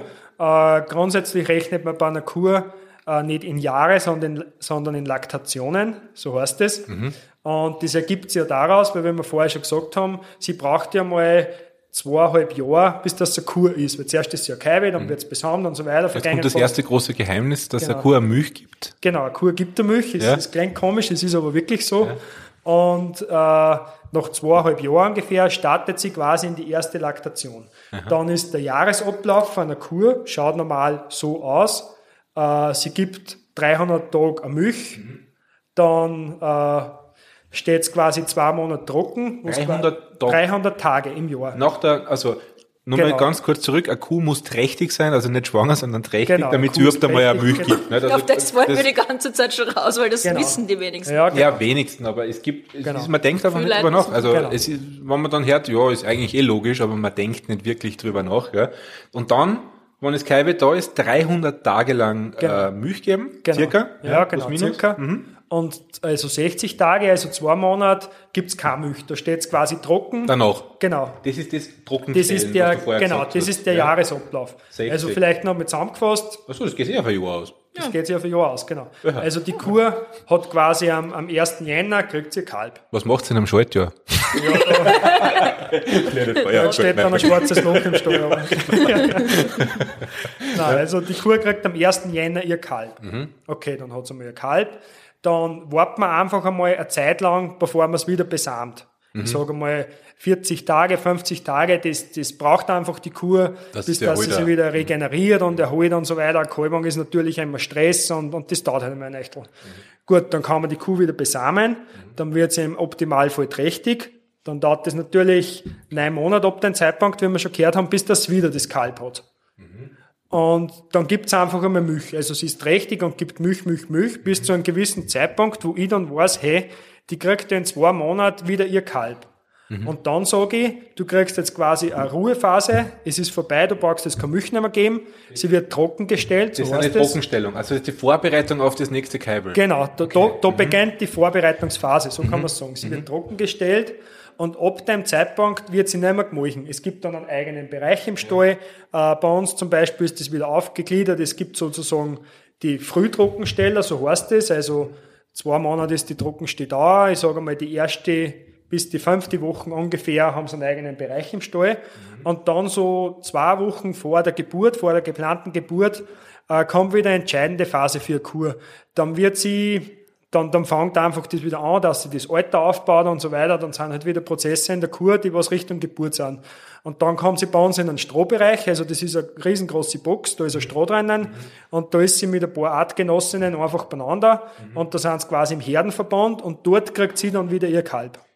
Kurze Frage, das Trockenstellen ist ja deswegen, weil sie dann die Energie fürs Kaibel in die letzte Phase braucht oder Ja, es ist ja auch so, äh, das heißt ja, der Jahresablauf he- heißt Laktation und in der Laktation gibt es ja eine Laktationskurve. Und das heißt quasi, die Kur, die Kur gibt am Anfang mehr Milch und es wird dann weniger. Das ist, das, Okay, ja. das ist einfach so. Also, warum das genau so ist, kann ich jetzt nicht sagen, aber es, es ist so. wie lange konnte das auszahlen, diese, diese, diese Laktationsphase jetzt Äh, mit abnehmender Kurve? Das ist schwer zum Sagen, aber theoretisch lange. Also das, das hängt auch von der Kuh an. Wir haben auch gewisse Kühe zum Beispiel, die geben viel Milch und das lang, da warten wir dann auch mit dem Besamen. Weil natürlich, wenn ich jetzt bald wieder besam und sie gibt noch eine hohe Milchmenge, wenn ich es trocken stellen müsste, ist das auch wieder Stress für Kuh. Und man probiert halt immer, dass das Ganze so Von stressfrei einer hohen Menge runterbringen Genau, quasi. von einer hohen Menge, weil man muss sich ja dann vorstellen, Trockenstellen heißt, in der Früh wird's gemolken und auf Nacht nicht mehr. Und ab dem Zeitpunkt ist ja dann, äh, da ist dann vorbei bis zur Geburt. Und das ist ja auch schlagartig. Also das ist Möchen und dann ist vorbei. Und bei einer Kuh funktioniert das so, es füllt sich quasi das Alter nochmal mit Milch. Und dann baut sie das Ganze wieder an. Und das Innen, ist, das wird nicht genau, gemolken, innen, das- genau. okay, mhm. Und das, das tut dir auch nichts, das tut dir auch nicht weh oder sonstiges. Mhm. Das ist einfach ein natürlicher Prozess. Und dann beginnt quasi die Vorbereitung äh, für die nächste Kalbung. Okay. Ich hoffe, ich erkläre das so, dass alle verstehen, weil natürlich aus meiner Sicht, wenn man damit arbeitet, ist das immer selbstverständlich für mich, aber für einen, für einen Zuhörer ist das vielleicht auch oft ein bisschen, Ja, das macht nichts. Ja. Nachdem ich durchschnittlich naiv bin, stelle ich dann meistens eh so die Fragen Ich für glaub, das, das dass, dass, dass, dass, dass dann die meisten verstehen. Ähm, und sonst kann man ja uns schreiben, uns anschreiben etc. Das ist nicht. Okay, das heißt, äh, und wie viel Laktationen ähm, genau, kann jetzt äh, haben wir geredet. ja. Äh, der Durchschnitt in Österreich ist irgendwo bei vier Laktationen. Das, das ist quasi die durchschnittliche Lebensdauer über alle Kühe. Vier? Das, das ist vier. Das ist, es kann schon mehr sein. Also da ist Luft nach oben. Das Ja. kann man ganz offen sagen. Ja. Und bei uns ist das schon mehr. Da sind wir irgendwo, sagen wir mal, bei fünf bis sechs. Aber das Ziel ist natürlich, dass das noch mehr ist. Und man muss schon auch dazu sagen, der Grund, warum Kühe geschlachtet werden, ist nicht oft oder nicht immer äh, weil es das nicht aus, weil es zu viel Kraftfuhrer kriegen und so viel Milch geben, dass sie das nicht ausholen, das ist nicht der Grund. Mhm. Wir haben eine Doppelnutzungsrasse. Es macht da durchaus Sinn, wenn jetzt eine Kuh gesund ist und viel Fleisch angesetzt hat, dass die einfach ganz normal gesund zum Schlachter geht mhm. und quasi dann für die Fleischproduktion genutzt wird. Mhm. Das kann auch mal ein Grund sein, weil es ist, das Ziel ist, dass die Kühe alt werden, aber es muss nicht jede alt werden, weil das einfach das System so an sich hat. Aber äh, alt heißt auch gesund alt, oder? Gesund alt, ja. genau. Ich meine, es ist, das, man will natürlich einmal, speziell wie es bei uns ist, dass seine Viecher gesund sind und bei so vielen Tiere kann mhm. einmal was ankommen. Also das ist schon ganz klar, da braucht man auch nichts verheimlichen, aber grundsätzlich ist es einfach wichtig, dass die Kuh gesund ist und wenn es gesund ist, dann kann es auch viel Milch geben, dann tut es. Also wie es bei uns eigentlich ist, wenn die Haltung passt, wenn das Futter passt, wenn die Betreuung passt, kann man das fast nicht verhindern, dass eine Kuh viel Milch gibt. Also das macht, wie es bei uns ist, keinen Sinn, mhm. dass ich weniger äh, Kraftfutter gebe, als wir es brauchen. Das war eigentlich kontraproduktiv, weil dann zehrt sie vom Körper. Da gibt es also, gleich viel Milch, aber baut ab. Genau, aber sie baut ab. Mhm. Und, und mhm. das ist schon irgendwo, da muss man halt die Abstimmung finden, äh, dass das eben fürs Tier die, die beste, äh, das beste Verhältnis sozusagen ist. Ähm, ich habe jetzt äh, im Rahmen meiner bescheidenen mathematischen Möglichkeiten versucht, äh, das jetzt mal zusammenzurechnen. bescheiden aus, mal ja? Da steht jetzt äh, 2,5 J. J steht für Jahre. Ja. Wenn das erste Mal eine Keive kriege, ähm, dann haben wir gesagt, so eine Laktationsphase ist ungefähr ein Jahr. Das heißt, ich habe dann 4L geschrieben, ja, kommt dann auf 6,5 in Summe. Ähm, so circa, ja. Ist das so die durchschnittliche Lebens äh, Erwartung auch einer, einer Kuh oder die Nutzungsdauer einer Kuh, wenn es da auch nicht noch Mäste etc.? Das sind so, so Worte, Nutzungsdauer, Lebenserwartung. Es ja. ist einmal alles ein bisschen. Korrigier mich bitte, oder? Es ist halt einmal alles ein bisschen relativ. Es, ja. es, man probiert halt dass die Kur so alt wie möglich wird, aber es würde ja auch keinen Sinn nicht machen, mhm. wenn sie jetzt ein Problem hätte, mhm. dass ich schaue, dass es noch öder wird und noch ein Kalb hat, wenn ich jetzt vielleicht schon was weh tut oder irgendwas im Alter oder so ist. Mhm. Darum ist das so wie relativ und Nutzungsdauer hört sich halt so, ja, das hört sich halt irgendwie so an, wie wenn man keinen Bezug zu die Kirche hätte. Wenn man so zu, zu, einer aber, zu, einer Sache macht, ne? Ja, genau. Ja, ja. Aber ja, es, es ist halt so. Also so alt wären es ungefähr mhm. im Durchschnitt. Es gibt natürlich auch hunderte Beispiele von alte Kier. Es gibt Kier, mhm. das muss man sich mal vorstellen, ja. die haben in ihrem Leben über 200.000 Liter Milch gemolken. Das sind Einzelfälle, ist ganz klar. Mhm. Aber die gibt's in Österreich. Also das ist wirklich unglaublich, was eigentlich Tiere leisten können, noch einmal bei bester Gesundheit. Was ist denn so eine durchschnittliche Lebens Lebensleistung? Naja, wenn, wenn, ich sag, wenn man von die vier Laktationen ausgeht, ist man dann irgendwo so bei 35.000 Liter quasi, was in die vier Laktationen jetzt produziert. Und es gibt die sogenannten 100.000 Liter Kühe, also die was 100.000 Liter Milch in ihrem Leben produziert haben. Und das ist eigentlich eine Marke und das ist schon ein bisschen was Besonderes, wenn das eine Kuh erreicht. Aber okay. das ist möglich. Also die, die Kühe sind dazu imstande, dass bei bester Gesundheit in einem Leben 100.000 ja. Liter Milch produzieren. Ja, ja. Jetzt habe ich, jetzt habe ich äh, äh, äh, äh, keine technisch, sondern eigentlich eine, eine spannende Frage, eine schwierige Frage auch, weil du hast ja selber gerade gesagt, dieses, wenn man sagt Nutzungsdauer oder Nutzungsleistung, dann verdinglicht man so ein, ein, ein, Tier so auf die Art. Ja. Jetzt sagst du ja selber, du hast, du magst die Viecher, du, du hast eine Beziehung zu den Tieren. Auf der anderen Seite sind sie ja dann aber auch quasi die, der ökonomische Basis. Das heißt, du nutzt sie auch. Ja. Ähm, wie, ich kann mir vorstellen, das, das fällt dir dann wahrscheinlich auch nicht leicht, wenn du es dann oft, oft hergibst, die Viecher. Ähm, ähm, ja, wie, beschreibe mal diesen, diesen, diesen, diesen Zwiespalt oder diesen, diesen Konflikt auch zwischen Nutzung auf der einen Seite und auf der anderen Seite äh, äh, äh, mag man es dann ja auch. Ne? Das ist ja auch was, was einem Landwirt nicht wurscht ist, weil viele behaupten, die Landwirte, die, die, die mhm. wie, wie geht's dir da damit oder wie beschreibst Grundsätzlich du das? ist es einmal wichtig, dass man mal unterscheidet zwischen Nutzen und Ausnutzen. Das ist, glaube ich, schon mal ein großer Unterschied. Mhm. Also wir, wir nutzen quasi mhm. das, was die Kühe uns geben. Und mhm. das ist halt die Milch und das Fleisch. Mhm. Und wir nutzen halt das dafür, dass wir das Einkommen für unsere Familie erzielen. Das ist kein Geheimnis, das ja. ist so. Ja. Und wenn man jetzt eine Kuh hergibt, die, es gibt die verschiedensten Zugänge. Wenn jetzt eine Kuh gesund ist und ich sage, hey, sie hat schon das geleistet, ich habe vielleicht schon ein paar Nachkommen von ihr, das heißt, sie hat sie, sie hat sie sozusagen fortgepflanzt und verewigt dann durch die Zucht, es kommen wieder äh, Kühe zu, wo sie die Mutter ist, die Großmutter und so weiter und die Kuh ist gesund und man beschließt halt, es macht keinen Sinn mehr, dass es nochmal besagen, sie geht zum Schlachter, mhm. dann natürlich ist, gibt's was Schönes, wir waren ja hier, wir waren jetzt in, in Schlachter anrufen muss und sagen, er soll der Kuh holen, aber es gehört halt einmal dazu, es ist ja so, ich meine, das Fleisch kommt auch nicht von irgendwo her, mhm. äh, ich denke mir, da, da, da lasse ich es mit einem guten Gewissen gehen und, und sie hat nachher auch noch einen Zweck und den Nutzen sie ist halt dann für die Fleischproduktion, was natürlich schon wirklich ja, traurig ist, was ab und zu passieren kann, wenn jetzt halt wirklich irgendwas ist, dass jetzt eine Kuh mal verendet, wo man überhaupt nicht damit rechnet. Also das ist nicht lustig. Das sind teilweise nicht nur bei uns, auch bei Standeskollegen, das sind halber die Tragödien. Man hängt an die Viecher, weil man kennt die, man sieht die jeden Tag, äh, weiß ich nicht, fünfmal oder 15 Mal mhm. und man hat da eine Beziehung dazu und wenn da die quasi rausgerissen wird, immer am Ende des Tages ist ein Tier. Mhm. Das ist schon klar mit dem, was wir arbeiten, aber die Beziehung ist da und die, das tut schon auch weh. Also das ist schon so, das ist ganz klar. Mhm.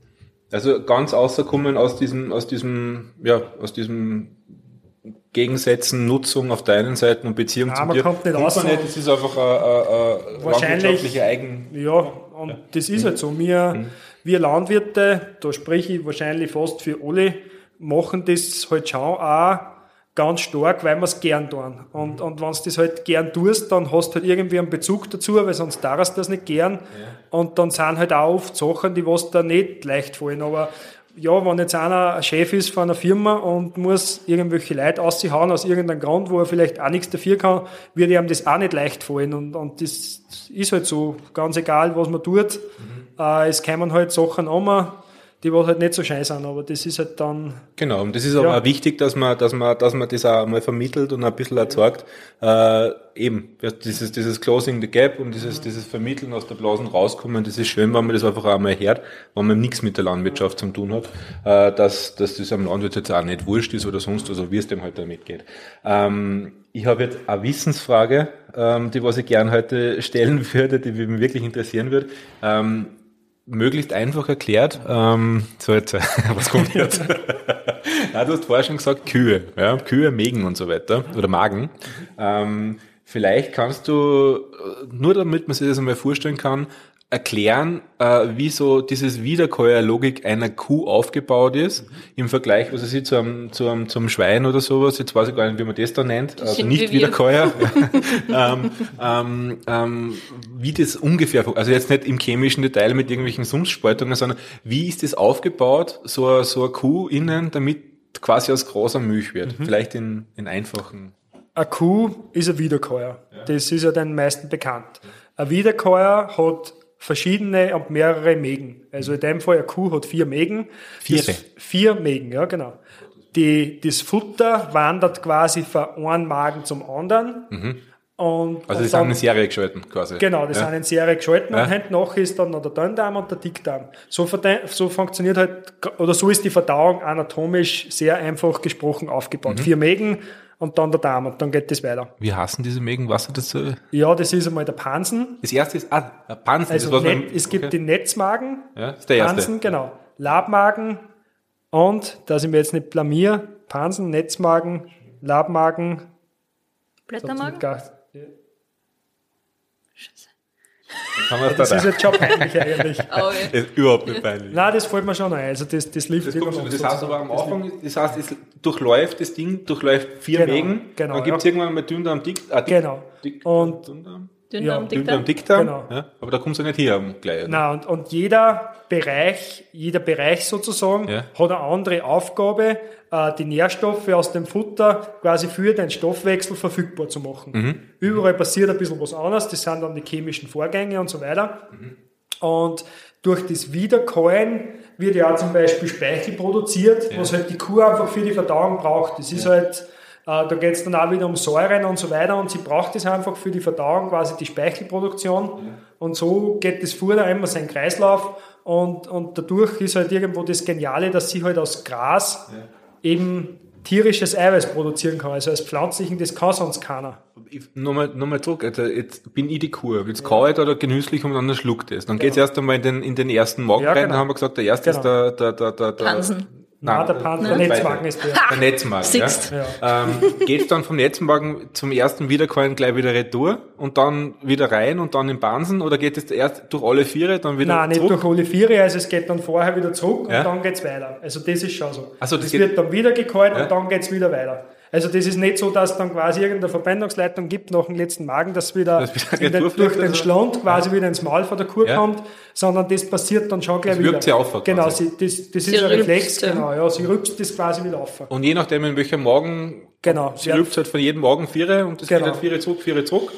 Genau, das, und, und irgendwann ist das dann eh wieder gekaut und dann geht's halt weiter. geht's durch. Wird, genau, dann geht das halt durch. Okay. Und es wird ja immer mehr abgebaut. Mhm. Äh, der, das wird dann quasi, zuerst ist einmal ein Futter mit einer Struktur, dann wird's breiiger Mhm. und so weiter. Es wird halt immer mehr aufgeschlüsselt, aufgefasert, Mhm. in die Einzelteile zerlegt durch Kontraktionen von die Mägen, Säuren und so weiter. Also Äh, extrem halt- komplex eigentlich. Eigentlich schon, sehr komplex, ja, genau. Ja, vor allem, Und- was die Kühe ja haben, oder im Pansen sind die kleinen Helferchen, die Pansenbakterien, die ihnen Genau. helfen, irgendwie das Protein aufzuspalten, Genau. dass sie es verdauen können. ja ein gewisses Milieu, auch, was jetzt pH-Wert betrifft und so weiter. Und wenn jetzt eine Kuh zum Beispiel äh, äh, verdorbenes Futter fressen darf, Mhm. war das ganz schlecht für sie, weil es dann einfach sein kann, dass quasi das, das Milieu zerstört werden, Mhm. die Bakterien werden geschädigt und eine Kuh ist da schon sehr empfindlich. Also es gibt da verschiedene Stoffwechselkrankheiten, die was dann entstehen können. Es, es spielen ja da einen Haufen Prozesse mit. Und darum ist schon wichtig, dass wirklich Kühe immer nur das beste Futter haben, weil sie da schon sehr empfindlich sind. Und bei einer Kuh hat man halt das, wenn ihr was weh tut oder wenn es nicht gut geht, sie sagt es halt nicht. Was Mhm. Ja, ist gut, das ist wie bei uns auch, oder? Ich meine, Ja. wenn wir lauter, lauter Plätzchen fressen den ganzen Genau. Tag, dann geht uns auch irgendwann einmal schlecht und, und, und, okay. Das, ich glaube, das ist, das ist, das reicht zur Erklärung, dass man mal grundsätzlich versteht, wie so ein Wiederkäuer äh, äh, funktioniert Ja. und dass das Viere zurückgeht und dass das nicht einfach so ist. Bansen, wir kennen die Begriffe vom Hundsfutter zum Beispiel, vielleicht die, die hundfressenden Bansen, dann kommt der Labmagen. Ja. Lab äh, offensichtlich hat irgendwas zu- zum tun, das braucht man beim Käse herstellen, das heißt, das hat da wieder irgendwas mit dem zum tun.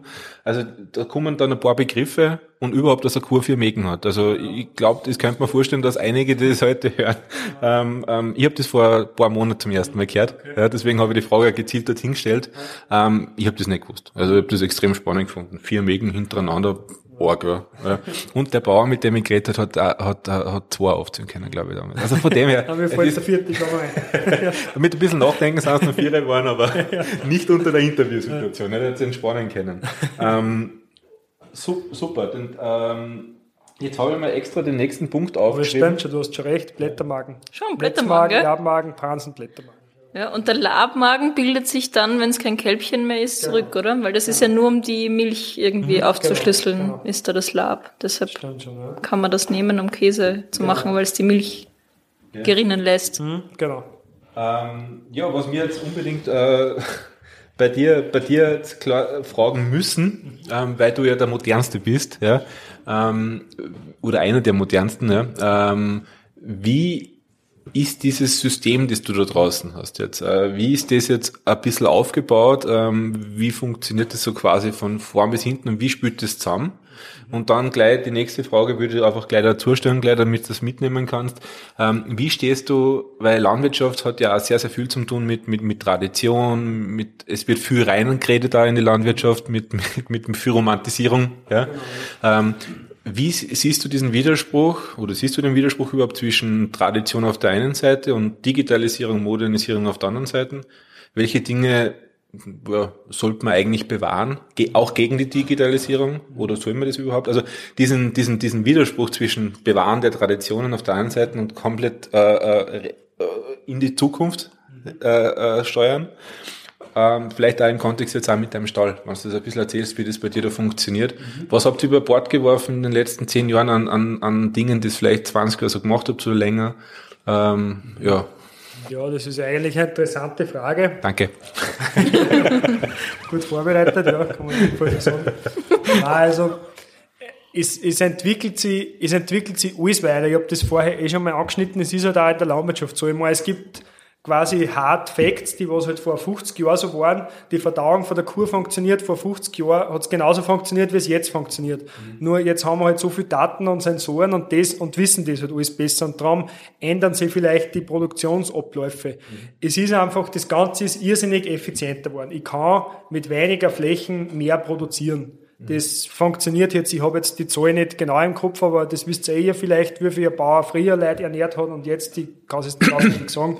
Ja, ich habe es gewusst und wieder vergessen, aber das funktioniert. Aber auf jeden Fall, die Effizienz hat sich mal gesteigert mhm. und, und bei uns ist halt schon einfach so, die, die ganzen Parameter, die was man hat, äh, wenn man, wenn man sich Gedanken drüber macht, kann man auch da sehr gute wirtschaftliche Schlüsse ausziehen, mhm. weil ich weiß ja auch von meinen Viecher, äh, welche zum Beispiel äh, verwertet das Futter besser. Also welche, es geht ja auch um Input und Output. Wie viel tue ich eine, viel kommt raus. Und, und man muss das halt auch, die Wirtschaftlichkeit, das ist da schon wichtig. Ja. Und, und durch die Technik hat sich da einfach schon viel da, weil das alles wesentlich genauer ist.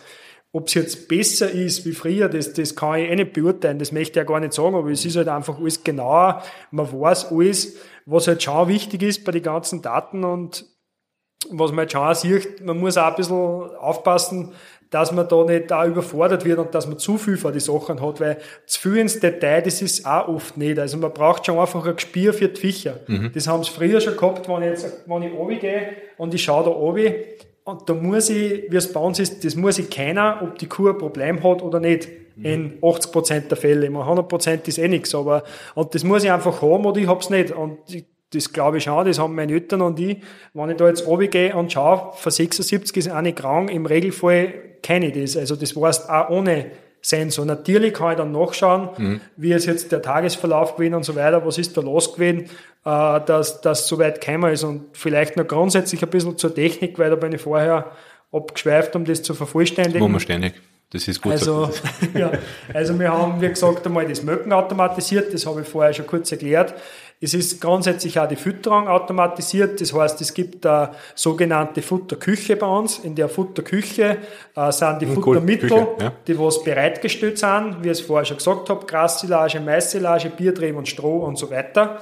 Dann erstelle ich quasi eine Ration. Ration ist das, was die Kuh am Tag kriegt. Das heißt, ein Rezept. Genau, das Rezept und das heißt halt bei einer Kuhration. Das mhm. jede jeder Bereich hat halt seine Fachbegriffe ja, und das ja. ist eben die Ration. Mhm. Und ich sage dann quasi meiner Fütterung, wie ich es vorher schon gesagt habe, ich will, dass die Kuh 20 Kilo Grossilage hat, 20 Kilo Maissilage, 150 Gramm Stroh, 5 Kilo Biertrieben, 2 Kilo äh, Maisschrot, 1 Kilo Sojaschrot und so weiter.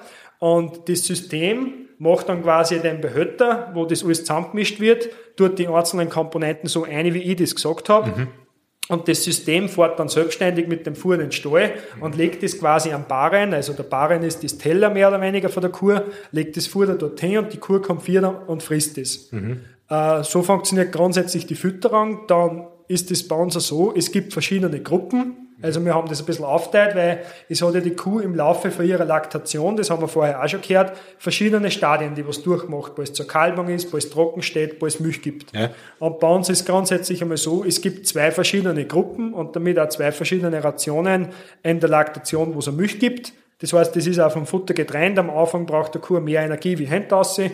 Das kann man alles super einstellen und das ist halt genau berechnet, mhm. dass immer quasi den Bedarf deckt. Es geht immer um eine bedarfsgerechte Fütterung.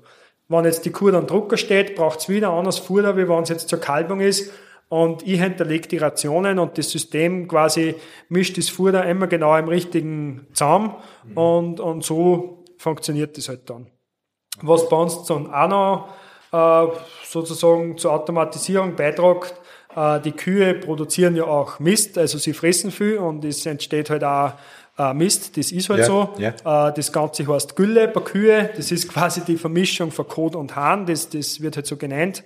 Und die Kühe, äh, Kühe haben innerhalb vom Stall auch eine Bereiche. Es gibt den Möckbereich, mhm. es gibt den Liegebereich, es gibt den Fressbereich und dazwischen sind Gänge. Und die Kühe gehen jetzt nicht aufs Klo unter Anführungszeichen, sondern sie verrichten halt eine Notdurch dort, wo es gerade stehen. Das ist halt bei Tieren so.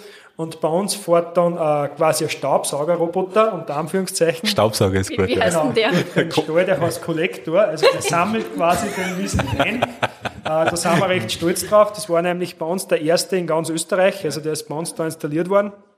Und der Kollektor hat quasi Sensoren eingebaut, der findet sich selber im Stall zurecht mhm. und fährt definierte Routen durch den Stall. Und wie ein Rasenmäherroboter oder so ein Saug Genau, ja, ja, genau. Ja, und während er die definierten Routen fährt, mhm. saugt er den Mist von die Kühe auf mhm.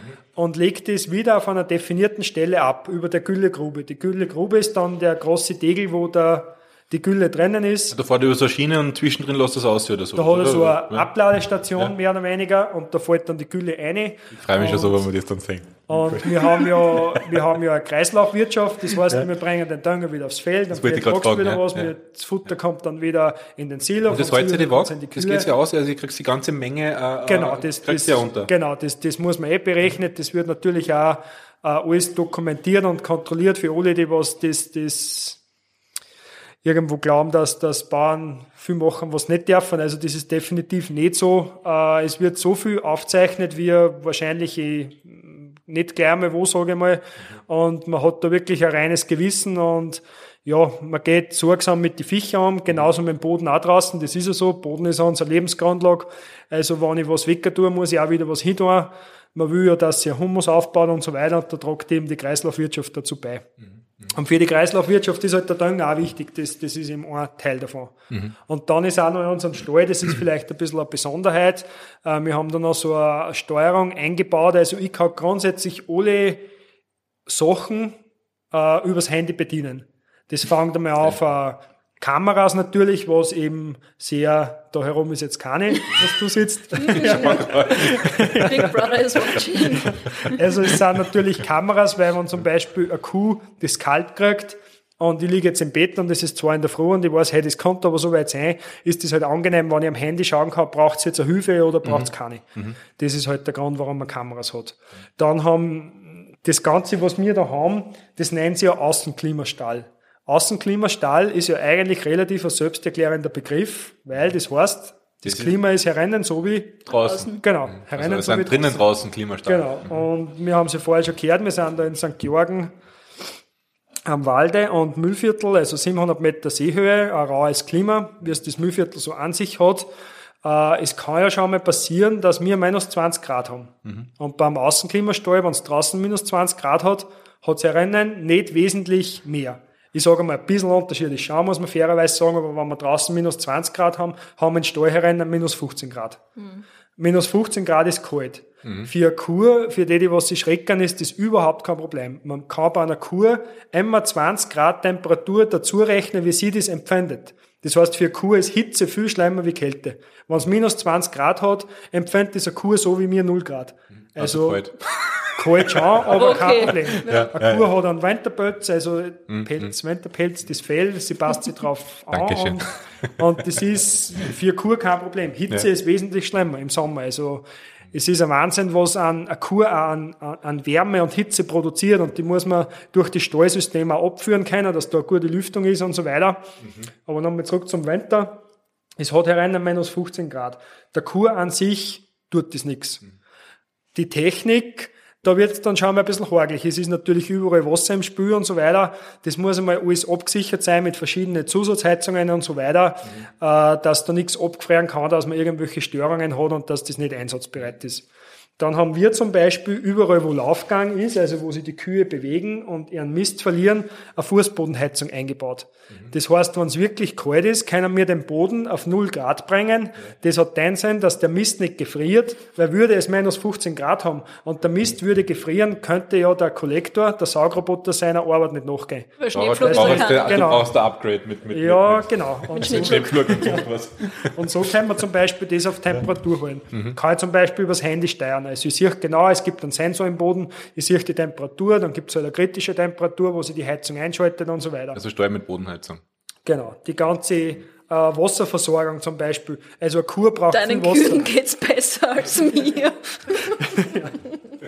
Ich kenne jetzt die Wohnung nicht, aber okay. äh, dann zum Beispiel die Wasserversorgung. Also eine Kuh äh, braucht natürlich einen Haufen Wasser im Sommer äh, bis zu 150 Liter. Also es ist keine Seltenheit, dass eine Kuh im Sommer bis zu 150 Liter Wasser braucht. Und im Winter, sage ich mal, ist das weniger, da ist man vielleicht bei 80 bis 100 Liter. Es gibt natürlich verschiedene Tränkestellen, also wo die Kuh dann hingeht und sauft. Mhm. Äh, sie nimmt das Wasser recht gern von einer offenen Fläche quasi auf. Mhm. Äh, da fühlt sie sich recht wohl, wenn es viel saufen kann. Da muss man auch eine gewisse Menge an Wasser und einen gewissen Wasserdruck, weil eine Kurve einfach, schnell dass trinken. das nicht la wird, sondern einfach schnell trinken. Das mhm. haben sie halt von früher noch. Ja. Wahrscheinlich dass sie halt schnell dran haben und bevor der Feind wiederkommt, dass sie halt wieder irgendwo in die Deckung die, die, Wie ich ist. Ja. ja ich habe einmal Angst, dass wenn, wenn ich nicht schnell ist, dann kommt ja nicht weg. Ja. Also. Und natürlich, wenn es minus 15 Grad herein hat, kannst du das alles angefrieren und gescheit angefrieren. Mhm. Und darum haben wir zum Beispiel da auch verschiedene Vorkehrungen. Das heißt, das Wasser wird in den Kreis gepumpt, das wird nachgeheizt, da sind überall Temperatursensoren. Ich weiß eigentlich auf jeder Stelle, wie warm das Wasser ist, dass da ja nichts angefrieren kann. Dann haben wir zum Beispiel automatische Notstromversorgung, also wenn bei uns der Strom weg ist, nach 30 Sekunden schaltet sie Aggregat ein, dass einfach der ganze Betrieb einmal gewährleistet ist. Mhm. Äh, wenn man da jetzt ausschaut, man sieht ähm, auf der Südseite quasi so weiße Vorhänge, das heißt Curtains, das ist quasi die Wand. Also die Wand ist quasi ein Kunststoff, den was man aufrollen kann und abrollen kann. Und das isoliert ja nicht, das ist nichts Fixes, das ist quasi einfach ein Windschutz. Also dass der Wind nicht auf die Kühe äh, kommen kann. Weil eine Kuh, Temperatur ist kein Problem, was eine Kuh nicht mag, ist Zugluft. Also, also die heißt, sie hätten dann sogar, wenn es aufmacht, haben sie Aussicht an. Genau, also mhm. wenn die Sonne scheint, mache ich die ganze Zeit auf, die Sonne scheint auf die Kühe, bald längen, bald fressen, das ist voll super.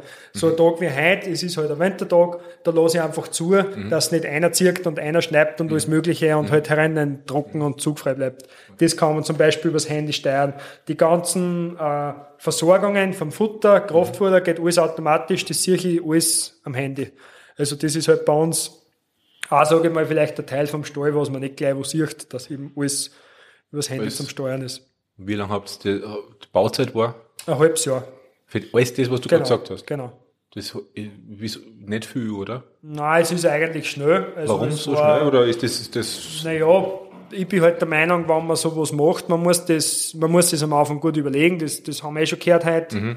Und wenn ich es mache, muss ich es durchziehen. Und ah, okay. Wie lange war die Planungsphase? Ja, das waren schon, ich sage mal, drei bis vier Jahre. Ist, ist natürlich, okay. am Anfang sind es lose mhm. Planungen, man hat halt immer irgendwelche Hirngespenste, dann lässt man es gehen, weil es sowieso viel zu teuer ist und nicht zum Realisieren. Erinnert mich wieder an den Käser, der hat nämlich auch ja. ewig geplant. Ja. Ja. Und irgendwann kommt man halt dann einmal auf was, wo man sagt, hey, das passt, das machen wir so. Mhm. Dann bin halt ich der Meinung, man, das kostet halt viel Geld, weil es ein großes Gebäude ist und Milchviehhaltung ist halt sehr kapitalintensiv, mhm. ist, ist, ist halt so. Mhm. Und je schneller, dass man baut und je schneller, dass ich, ich, ich rechne ja mit einer gewissen Produktion. Mhm. Und je schneller, dass ich die Produktion hab, mhm. äh, desto besser ist für mich, weil ich natürlich auch wieder dann Einkommen hab und da was zurückzahlen kann. Weil mhm. so ein Projekt, äh, ja, wahrscheinlich, wenn man das Geld hätte, würde man vermutlich keinen Stall bauen schätze mal, weil es kostet schon ein Geld, aber es, ja, es ist halt so. Mhm. Und, und je früher man wieder das zurückzahlen kann, mhm. das einfach läuft, also dass, dass, dass einfach die Wirtschaft reint, dass mhm. man Milchgeld hat und so weiter, man kann Tiere verkaufen, ja. desto besser darum ist eine kurze Bauzeit wichtig. Mhm. Und wir haben auch geschaut, dass man so schnell wie möglich quasi äh, auch die Kuhzahl und das Produktionsniveau, was wir sich vorgestellt haben, erreichen können, weil das für die Wirtschaftlichkeit halt ganz wichtig ist. Bauzeit hast in dem Fall natürlich auch Produktionsunterbrechung oder, oder Einschränkung. Ja, äh, man, die Kühe waren während der Bauphase im alten Stall und sind halt dann im neuen Stall umgekommen. Ist ja eine Doppelbelastung war, auch. Nicht? Ja, natürlich. Also wir haben zu dem Zeitpunkt, wie wir Baustelle gehabt haben, auch schon 50 Kühe gehabt und mhm. das war schon viel Arbeit da. Also das, mhm. das auf jeden Fall. Jetzt ohne da jetzt auf konkrete Zahlen einzugehen, ähm, ähm, wie plant man oder auf wie viel Jahr plant man so einen Steuer oder auf wie viel Jahr rechnet man so ein Projekt, äh, dass es sich finanziert ist? Grundsätzlich sagt man irgendwo so zwischen 15 und 20 Jahre. Das ist halt das, was. So Planungsperiode? Okay. Genau, ja. das, das ist einfach, bis dass sie sich rechnet quasi. Mhm. Und Nutzungsdauer geht schon noch weit darüber hinaus, weil es ist eigentlich schon, so sage ich mal, das Gebäude selber äh, das kann man sicher noch viel länger nutzen. Mhm. Bei der Technik ist es halt irgendwie so eine Sache, aber wie gesagt, die ersten Möckroboter gibt es seit über 20 Jahren, die mögen auch noch. Also mhm. das ist schon langlebig, das zeigt, da, mhm. da hat man schon eine lange erwartete Nutzungsdauer. Ja. Und ja, es ist halt, Milchviehhaltung ist halt kapitalintensiv und bei der Planung ist es halt auch so, Äh, wir haben sich da schon viel überlegt und da man, es könnt mir jedes Detail überall fragen. Wir wissen halt bei jedem Schrauf genau, warum ist er genau da und nicht woanders, blöd gesagt. Also das haben wir sich halt schon, mhm. du schaust dir gerade so an, weil du irgendwas suchst. Man auf die einen Platten dann, auf der ist dann ungefähr 20, 25 Schrauben schön, ja. unterschiedlich verteilt. Genau. Kann man noch aber ein kleines Gewiss machen. Aber also, was, was mich interessiert ja. und was, was mich die ganze Zeit einfach schon beschäftigt, jetzt hast du vorher von Milchpreisen gesprochen und dass ihr ungefähr ja. mhm. mit 37 Cent pro also kalkuliert ist das einmal mit 37 Cent, so ist es einmal durchgerechnet quasi, was der Milchpreis ist. Das, das stimmt, ja. Und was ist, wenn sich da jetzt gar was ändert? Es kommt darauf an, in welche Richtung das sich ändert. Also, Aber jetzt okay, einmal. Was willst machen, weil der oben war auf 50 Cent. ja, mal grundsätzlich ist es so, äh, wir liefern an eine Molkereigenossenschaft, bei uns funktioniert die Vermarktung so, man macht sich natürlich auch seine Gedanken, ob es andere Wege auch gibt. Für uns ist einmal grundsätzlich äh, das über die, die Genossenschaft, die Molkerei einmal die Ver, Vermarktungsweise, die was wir gewählt haben und die was auch für uns so okay ist. Was wäre alternativ, was wäre andere? Selber vermarkten zum Beispiel. Ah, direkt vermarkten. Genau, das war zum Beispiel Alternative. Mhm. In der Menge auch noch Optionen? Schwierig, aber okay. das ja, sind im Prinzip die zwei Sachen. Das Entweder ich verkaufe selber oder ich gebe es was man verkauft. Und das ist immer eine Molkerei im Normalfall. Genau, ne? im Normalfall genau. ist das mhm. Molkerei, ja. genau. Und man hat da natürlich auf die Preise äh, wenig bis gar keinen Einfluss. Auch das riecht sich auch noch sehr viel Sachen, die was oft greifbar sind, die was oft auch nicht greifbar sind. Aber es ist halt einmal so. Und am Ende des Tages, man weiß halt, wie es ungefähr ist und mhm. es muss halt dann jeder selber entscheiden, ob er da mitspielen will, unter Anführungszeichen, oder nicht. Mhm. Und man braucht sich auch da gar keine Illusionen hingeben. Äh, die Preise werden jetzt nicht um so viel steigen, äh, wie es vielleicht eigentlich sollten. Also die Preise stagnieren ja, es ist immer ein bisschen auf und ab, einmal zwei Cent mehr, einmal zwei Cent weniger, aber man ist halt irgendwo in einem Bereich für konventionelle Milch, so wie es wir produzieren, mhm. äh, sage ich mal von 38 bis 42 Cent so, das ist halt die Bandbreite, wo sich das vielleicht anspielt. Und, und du hast auch das Gefühl, dass der, dass der Preis äh, äh, langfristig halbwegs auch auf diesem Niveau bleibt, oder? Langfristig ist alles schwierig, schwierig aber ich gehe schon davon aus und ich hoffe schon. Und ja, man muss halt, ich sage immer, wenn man bei den besten 25% dabei ist, dann wird's immer gehen. Und wenn man es halt nur ein wenig so durchschnittlich macht und schleifen lässt, dann wird es schwierig und dann wird es halt auch in der Milchviehhaltung schwierig. Aber das mhm. ist beim Arbeiten gehen auch so, wenn man sich mit, ja, wenn man es halt ein bisschen so macht, mhm. steht man jetzt halt einmal wo an, aber wenn man halt ein bisschen mehr tut wie die anderen oder probiert, dass man mehr tut, mhm. kann man erfolgreich sein. Und mhm. es ist halt schon wichtig, man kann das, was man einnimmt, mhm. äh, schwer verändern, aber das, was man ausgibt, also die ganzen Kostenstrukturen, da hat man sehr wohl einen Einfluss. Also da muss man halt immer rechnen und immer schauen, wo mhm. tut sich wieder irgendein Tier auf, wo muss ich, kann ich weniger ausgeben, das, was ich dann nicht einnehmen brauche, wo wir effizienter, wo wir mhm. besser und so weiter. Mhm, okay. Ja, weil das, das, das, ähm, was mich da auch interessiert, und das habe ich ja äh, über die Gespräche über die letzten Monate auch immer wieder gehört, das Problem ist, äh, ihr müsst ja langfristig planen bei der Finanzierung auf der anderen Seite, ihr, ihr, ihr, ihr müsst es ja auf 20 Jahre, 4 planen, müsst halt irgendwelche Annahmen nehmen aus der Gegenwart oder Prognosen von euch ja, für die Zukunft? Gibt schon, ich sage mal, da, da hat man Unterstützung auch zum Beispiel von der Landwirtschaftskammer und so ja, weiter. Ja. Man rechnet, es, es steht ja immer ein Betriebskonzept über dem drüber. Ja. Also wir haben jetzt nicht gesagt, hey, wir investieren jetzt einfach einmal das und schauen wir mal, was rauskommt, mhm. sondern wir haben mit unseren Zahlen, wie wir produzieren, mit realistischen Werte, ja. das einmal eine Bestandsaufnahme gemacht, was mhm. haben wir, wie ist, wie schaut's mhm. aus. Und dann sagt man halt einmal, wenn ich das erweitert, das kostet mir so viel Geld, pro Monat habe ich, werden die Fixkosten so und so viel höher, ja. die, die Produktion kann so und so viel steigen unterm Strich rechnet sie das oder rechnet sie sie nicht. So funktioniert halt das Betriebskonzept und wichtig ist halt, dass man nichts beschönigt, weil es bringt nichts, wenn ich mich vorher anliege und dann nach drei Jahren nachher draufkomme, hey Scheiße, das war jetzt vielleicht doch nicht so gescheit und darum rechnet man halt überall mit realistischen Zahlen und ja, ja, aber bisschen, ja. man ist halt selbstständig, das ist halt Wirtschaften, es ist man jetzt mit dem ja, mit der Corona Phase werden auch viel sein, wo halt was gekommen ist, auf einmal mit dem nicht passiert was, mit dem mhm. kannst du nicht rechnen mhm. und mhm. irgendwie musst du auch das Beste draus machen.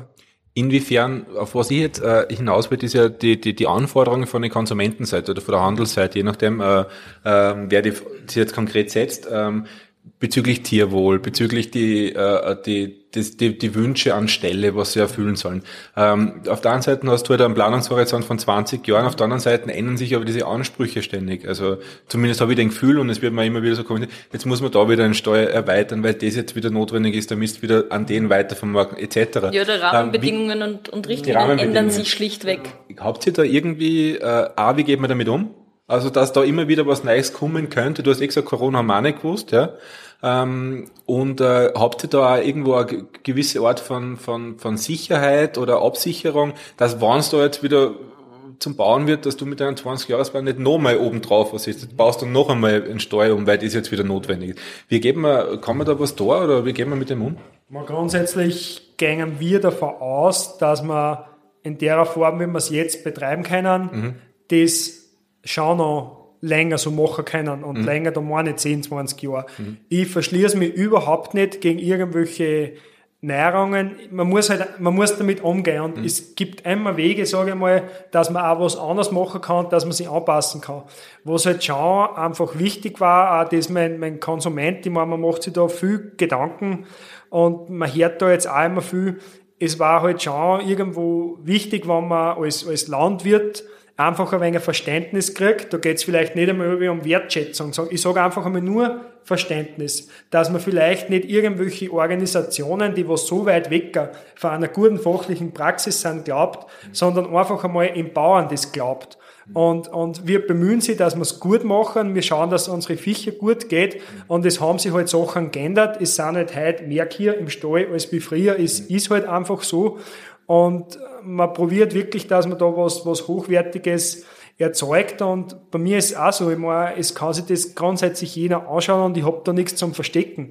Aber es hat sich halt einfach was geändert und man kämpft halt schon mit dem, es poppt irgendwo irgendein Skandal auf und die Landwirtschaft hat das Problem, man muss sich immer rechtfertigen. Wir sind irgendwie immer hinten nachher und auch wenn ich das dann nachher belegen kann, es ist nicht so, es bleibt immer wenn was hängen. hängen. Wenn ich ein Bild sehe, Bilder sind da viel blöder wie Worte, sage ich mal, und heute irgendwas, was, wo im Internet drin ist, das kann man sowieso nie wieder löschen, das ist einfach so, das ist da, und da ist man halt als Landwirtschaft irgendwie ein bisschen hinten nach, und das, ja, Verständnis für die Konsumenten, ich, ich glaube eher, dass schwer ist, weil wenn jetzt wer da gar keinen Bezug mehr dazu hat, mhm. und ich meine, wir sind, sage ich mal, zwei Prozent was Landwirte sind von der Bevölkerung. Wenn mhm. du wenig das Drum herum nimmst, sind wir vielleicht vier Prozent gegen, oder ich will nicht gegen sagen wir gegenüber, sagen wir nicht gegen, sagen wir gegenüber von 96 Prozent, dann ist das schon ein Problem. Und wer der, was da überhaupt keinen Tanz davon hat, äh, lässt sich vielleicht, nicht negativ gemacht, natürlich, lässt sich da vielleicht leichter für was, für irgendein Märchen vereinnahmen, mhm. für irgendeinen Einzelfall, wo man ja auch die Hintergründe nicht kennt. Und es ist bei uns auch so, wenn ich bei uns im Stall kann ich ein normales Foto machen und ein Foto halt machen, das irgendwie schlecht ausschaut in der Nacht, wo kein gescheites Licht ist und irgendwas, was blöd ausschaut, das kann ich halt überall machen. Mhm. Also und das mit dem, Kontext, man kann genau, man kann alles aus dem Zusammenhang reißen und, mhm. und ja, ich weiß auch nicht, wie man das mit die, mit die Konsumenten am besten lösen kann, dass man es da irgendwo mit, mit ins Boot holt. Ich hätte da eine Idee. Wir, wir hätten da einen Vorschlag. Und darum, ich bin ja, wie heute, ich bin für sowas, für alles offen, wo man einfach drüber reden kann. Und wahrscheinlich ist mein Gespräch eh die, die beste Lösung, weil alles, oder, oder eine von den Lösungen. Es ist halt einfach, ja, ja, ja für schwieriges uns, Thema, ja, ganz für schwieriges uns, Thema. Für uns als Bauer to the People ist es einfach extrem wichtig, dass A, erstens mal glaube ich, dass, dass wir äh, unser Auftrag das ein bisschen ist. Also den jeweils anderen die Situation des jeweils anderen zu erklären und ein bisschen reinschauen zu lassen. Zu Für uns ist wichtig, dass wir quasi unabhängig sind in dem, was wir tun, also ja. unabhängig. Also, dass ja. wir äh, offen reingehen und nicht unsere Meinung dort irgendwem überstülpen, sondern einfach jede Seite reden, reden und, und, und, und reden, oder mit jeder Seite reden. Ähm, und dann, glaube ich, ist das vielleicht sogar echt was, was, was unser Auftrag auch ein bisschen ist. Weil, wenn einer Idiot ist, ist einer Idiot. Das gilt für einen Bauern genauso wie für einen Konsumenten. Und, es gibt dort und da einen Deppen. Und das mit, dem, mit der öffentlichen Meinung, das ist wirklich eine Flucht Deluxe, weil hast du, bist du mal draußen in der Öffentlichkeit mit irgendeiner Geschichte erfunden oder nicht, die biegt. Äh, und du, du, du hast halt diesen Spin und du kriegst ihn halt schwer, schwer weg, ja. Und, ähm, Das puh. oder eine Momentaufnahme, nicht mehr ein Foto. Ja, wie ich gesagt, gesagt Ja, wenn du ein Foto in den falschen Kontext setzt, Ja, aber das, das wird immer passieren in Das jeder, passieren, in jeder ja. Branche. Und was du aber das angesprochen gilt ja für alle, ne? Was der Markus aber gerade angesprochen hat, ähm, was ich sehr spannend finde, weil du es auch so siehst, ist, ähm, du hast gesagt, wir, die Landwirtschaft, sind dann immer irgendwie in der Verteidigungsposition und das stimmt total. Und das Einzige, was man aus meiner Sicht ähm, da tun kann, ist dieses Zepter wieder selbst in die Hand zu nehmen und sagen, hallo, hier bin ich, ich bin der Markus, ich mache das und das und das einfach herzeigen und erklären und dieses, da musst du nicht, bist du nicht immer passiv und reagierst nur, sondern machst das aktiv und trittst irgendwie nach außen. Das haben wir ja letztens auch geredet in dem Genau. Podcast, im Das- letzten, in der letzten Folge. Das muss nicht jeder Bauer können und nicht jeder wollen, aber je, je mehr es machen und einfach herzeigen und erklären, wie es ist und nicht diese äh, romantische äh, Schweinerl-Idylle irgendwie zeichnen, sondern da- das, wie es wirklich ist mit den, mit den Menschen, mit dir, mit deinen Tieren, mit dem, wie sie leben, wie du lebst und das einfach herzeigen, was du tust und das erklären. Durch welches Medium auch immer, sei es unser Podcast oder du selber, der dich, der dich hinstellst und über welchen Kanal auch immer das nach außen zeigst. Und je, je mehr das tun, Menschen, Bauern, wer auch immer, wer auch immer sich das als, als Auftrag macht, desto weniger kommt man irgendwie in die Defensive, wenn man eh aktiv sagt, aktiv, was aktiv ist. kommuniziert, ja. Mhm. Ich denke mal halt einmal, das ist halt auch, ja, ist meine persönliche Meinung, wenn man es jetzt einmal so sieht, irgendwo, ja, Lebensmittel, das, das braucht einfach jeder, weil jeder was zum Essen braucht und es ist wahrscheinlich Mehrmals täglich. besser, das ist aus Österreich und ich weiß, wo es herkommt und bei uns gibt's auch noch die Familienbetriebe und wird es immer geben. Und wenn man das alles immer nur schlecht redet und so weiter und da aufhören, es gibt bei uns auch genug Beispiele, die was dann quasi das Handtuch werfen, dann kommt's einmal von woanders her. Und wenn es von woanders herkommt, habe ich halt auch gar keinen Einfluss mehr drauf.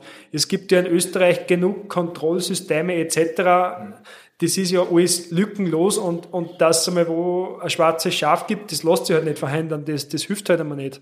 Aber grundsätzlich glaube ich, so sicher wird Lebensmittel in Österreich sein, da muss man erst einmal ein Land finden, wo das sicherer ist. Also das kann man glaube ich schon so sagen. Ja, aber das halt, diese, diese, ich glaube, das ist nicht nur ein landwirtschaftliches Problem, aber diese, diese Regulatorien und diese Prüfungen, die, die holen halt keinen ab. Das ist so quasi so dieser, dieser, diese Grundvoraussetzung, die not, ja. notwendig ist. Und ähm, ich würde jetzt gar nicht meine Meinung reinbringen, aber ich habe letztens dieses, dieses Aha-Erlebnis schon ein bisschen gehabt. Äh, die Landwirtschaft, die nimmst du von außen nicht wahr. Es wird für euch kommuniziert, meistens eher von, von, von, vom Handel, von etc., die halt äh, ein Bild zeichnen. Aber die Landwirtschaft selber, also der einzelne Landwirt, der kommuniziert noch nicht so viel, glaube ich. Ja? Also ist halt, ist halt Es mein gibt Eindruck. ein paar wenige Pioniere. Genau, es gibt viel, ein paar, die was außerstechen, aber grundsätzlich glaube ich, dass neben diesen technischen Kompetenzen, die jetzt offensichtlich ja sehr stark da drin sind, dass wahrscheinlich äh, eine gewisse Kommunikation des eigenen, so selbst nicht Vermarktung im Sinne Nein, von einfach Produkt. zeigen, was ist. Ich bin halt, das ist Stolzsein wieder, das habe ich das Gefühl, also, wenn man nicht so wie wir jetzt so viel unterwegs ist mit Landwirten, man kommt auch nicht zu einer und man hört auch nicht viel von den Naseln. Immer wieder von den gleichen, von dir schon. Aber der Rest, der, der 2% oder 4%, wie du sagst, der nimmt man, nimmt man nicht so sehr, man hat, ein- man weiß nicht, was, was, was juckt's nicht, ne? Oder wie siehst du das? Ja? Das ist, das Oder- ist ganz schwierig, weil Ja. Wenn man jetzt zum. Beispiel, ihr redet ja mit Uli quasi und wenn es jetzt mit dem Handel redet, dann werden die sagen, eigentlich ist ja unsere Aufgabe, dass wir unsere Produkte so gut wie möglich vermarkten und wenn ich jetzt für die Werbung das brauche, dass ich das so darstelle, darstelle Genau. kannst du mir eigentlich keinen Vorwurf machen, weil das Ist auch so, halt ja. unsere Eh, Aufgabe, genau. weil das, okay, äh, wenn jetzt irgendwie das Richtung Täuschung oder sowas geht von Konsumenten, ist vielleicht eine andere Geschichte, aber ich möchte jetzt eh keinen was unterstellen, aber okay. Und ist, ist mal, Der ja, jeder, tut, jeder wird sich auch nicht, kann sich auch nicht hinstellen und das, das herzeigen, weil er es einfach persönlich nicht kann oder, Genau, oder ja. nicht die Zeit dazu hat und es ist auch, es ist trotzdem schwierig, weil es gibt halt schon irgendwo, ich verfolge das auch im Internet, davon die was da sehr viel machen. Äh, es gibt halt schon irgendwo eine Community oder ein Mob oder wie man das nennen soll, der Community. was halt überall dann, wenn das wer ganz realistisch darstellt, halt voll drauf fährt und die schießen und wirklich scharf und was da oft geschrieben wird und denkt, da magst halt dann nicht, weißt, ich kann nicht das nur darstellen, wann dann brauche ich ja fast das Personal, dass ich das betreue auch, weil wenn ich mir das halt anschaue, was alles kommentiert wird und ich lasse unwahre Kommentare einfach so Nein, schneiden, das nicht. ist eigentlich das Schlimmste, was ich da kann, weil dann, Genau, ja. dann lässt es wer und dann, wenn du da nichts erwidern kannst, dann denkt sie dir, okay, und, und leider sind halt da viel recht aktiv, die, mit die was du halt einfach auch nicht diskutieren kannst. Also es gibt halt auch schon, schon viele Leute, die was halt so eine eingesessene Meinung haben, äh, dass alles, was irgendwie wo halt mehr Tiere auf dem Fleck sind, sowieso Massentierhaltung ist und das ist schlecht, aber mir sollte das einmal einer definieren. Ich, ich kann das nicht definieren. Ich weiß nicht, könnt ihr sehen, ab wann ist was zum Beispiel Massentierhaltung? Oder was ist Tierwohl wirklich? Wer, wer, wer empfindet das? Wie kann eine Person das empfinden, wenn es einem Tier gut geht? Es ist super, wenn eine Kuh auf der Weide ist, da braucht man nicht reden, aber wenn es jetzt im Sommer, im Mai, es wird wärmer, wenn es da draußen 36 Grad hat, möchte ich auch wissen, wo es ihr besser geht. Bei uns im Stall, wo es doch isoliert ist und wo es vielleicht 22 Grad hat, oder draußen auf der Weide, wo es 36 Grad hat. Darum, es kommt immer auf den Blickwinkel an und auch auf der Position, wo man steht und das ist halt einfach schwierig. Also das ist... Ich glaube auch, dass es einfach schwierig ist. Wichtig war, dass man miteinander redet, aber das ist halt, ich glaube, das ist überhaupt so ein Zeitphänomen, dass dass äh, die Sachen eher polarisieren, also weit auseinanderrucken und jeder halt nur noch in seiner Blasen für sich selbst argumentiert, sei es jetzt der Landwirt, äh, sei es jetzt äh, äh, irgendwelche NGOs etc. Und dass der Dialog dazwischen äh, äh, Verloren teilweise verloren geht und es kehrt einfach wieder mehr miteinander gerät. Äh, aber ja, das ist leicht miteinander gesagt reden. schwer das gesagt. stimmt schon alles, Ja. das stimmt eh, aber es ist halt halt auch mit den sozialen Medien und so weiter, man kann halt einmal leicht irgendwo was hinschreiben und da jeder ist anonym und wenn ich jetzt nicht weiß, Dann pickt's, ne? dann, es ist ja, ich hätte kein Problem, es kann gern wer zu mir kommen, wenn er jetzt ein Problem mit der Tierhaltung hat, und dann kann man ja vor Ort einmal sachlich diskutieren, aber es wird halt irgendwo was eingeschrieben und so weiter, man weiß nicht, wer das ist, da steigen irgendwelche Anschuldigungen im Raum, das ist halt viel leichter, als wie wirklich ein Gespräch, wo ich wen gegenüber sitze und auf der einen Seite ist eh super, wenn man sich vermarkten kann, man erreicht viel Leid, irgendwas über die Medien, aber natürlich, es hat, ja, wie alles, es hat nicht nur Vorteile, es hat auch seine Nachteile. Ja, gut, ich, mein, ich hoffe, dass wir da vielleicht ein bisschen Pionierarbeit leisten und dass manche dem Beispiel auch folgen vor dem, vor diesem eher Gesprächsansatz. Äh, wir sind ja auch nicht unkritisch oder so, wir stellen ja, es ist ja, wir fragen ja auch das, was wir sehen und, und so fragen. Und äh, um an dem vielleicht anzuschließen, ähm, ähm, ist kritisch fragen. Du hast gesagt, du gehst raus. Wir haben vorher gesagt, dieses Thema gehabt, Tradition, Modernisierung, was geht verloren ein bisschen. Nicht? Und du hast gesagt, ja, du bist eigentlich schon noch viel im Stall. Ähm, ich habe letztens äh, äh, äh, irgendwas gesehen über einen, über, einen, über einen Kuhstall, also eher einen Betrieb wie dein, nur halt in China, mit, mit insgesamt 40.000 Tieren, ähm, auch voll automatisiert. Der Bericht an sich war gar nicht so arg, weil sie haben gesagt, sie haben, ein, sie haben ein Kreislaufsystem, sie verwerten alles, sie haben ein Solarding. Also an sich äh, äh, noch ein äh, hat es jetzt rein von der Beschreibung her nicht so arg angehört und sie dürften halt genug Platz haben etc., wie auch immer. Ähm, aber was ist aus deiner Sicht so, weil du hast gesagt, du gehst raus, du weißt für jeder Kur noch den Namen. Bist du voll automatisiert, auf der anderen Seite voll digitalisiert, also voll modern, voll in die Zukunft, Vollgas. Auf der anderen Seite bist du aber noch bei deiner Kier. Wo ist aus deiner Sicht die, die, die, die Betriebsgröße, wo du sagst, so weit kann ich gehen und weiter will ich nicht mehr, oder würdest du auch, äh, 2000 Kier haben, wenn es sich ausgeht, wenn, wenn du den Namen noch merken kannst. Oder wo würdest du sagen, wie weit, wie weit ginge aus deiner Sicht äh, dein, dein Wachstum oder dein, Ich würde das einmal so sagen, dass das Wachstum bei uns beendet ist. Äh, Die Betriebsgröße ist einfach, das ist eh schon einmal wenig äh, von der Arbeit her. Das ist das, was man im Familienverband noch gut machen kann. Und nochmal, der Familienbetrieb, das ist die Erfolgsgeschichte schlechthin, weil es gibt nichts Besseres. Auch wenn jetzt einmal eine schlechtere Phase ist, äh, du arbeitest trotzdem auf dein Eigentum, du kannst da mal was übertauchen und und ich, ich persönlich kann mir das jetzt auch nicht vorstellen, dass dann mit Mitarbeitern und noch größer, ich, ich, kann, ich für mich kann man es nicht vorstellen.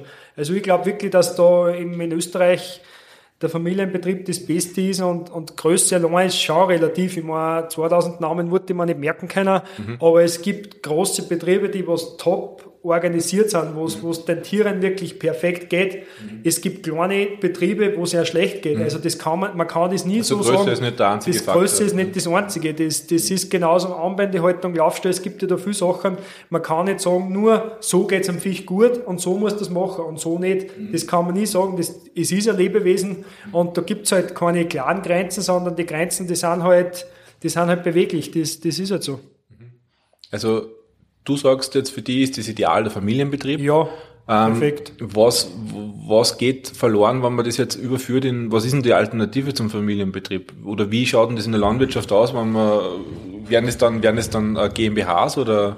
Das, die, die Form, wie man es bewirtschaftet, das, das hängt natürlich auch ja. von, von vielen Faktoren ab. Das kann ich jetzt nicht so beurteilen, aber grundsätzlich, ich, ich persönlich glaube, ja, wenn wir jetzt mehr hätten, ist, wir hätten zwingend dann nicht mehr Geld zur Verfügung für unsere Freizeit, wir hätten zwingend dann nicht mehr, weniger Arbeit.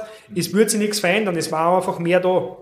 Aber, aber für mich persönlich, weil wenn ich jetzt wenn zahlen müsste oder so, dann, dann, dann brauche ich eh schon wieder eine gewisse Anzahl von Kühen, mhm. dass ich jetzt eigentlich die Arbeitskraft finanzieren kann, was ich dann wieder, was dann irgendwo, also ein, Null, ein Nullsummenspiel ja, für die. was ja. dann gar nichts ausmacht. Und, und mir taugt das halt schon an uns, taugt das, wir gehen halt da runter, wir wissen, was da los ist, wir kennen unsere Viecher, das passt für uns, wir arbeiten auf unsere Flächen und, und wir machen das alles gern und, und das, das genügt. Also und habt alles unter Kontrolle im Endeffekt. Das ja, ist, ist, ist natürlich gefährlich, wenn man sagt, man, du bist unter Kontrolle, aber ich würde schon, ja. ich würd schon so sagen. Also es ja, aber ist ein Familienbetrieb, ja, es, oder? Uns, ja, ja.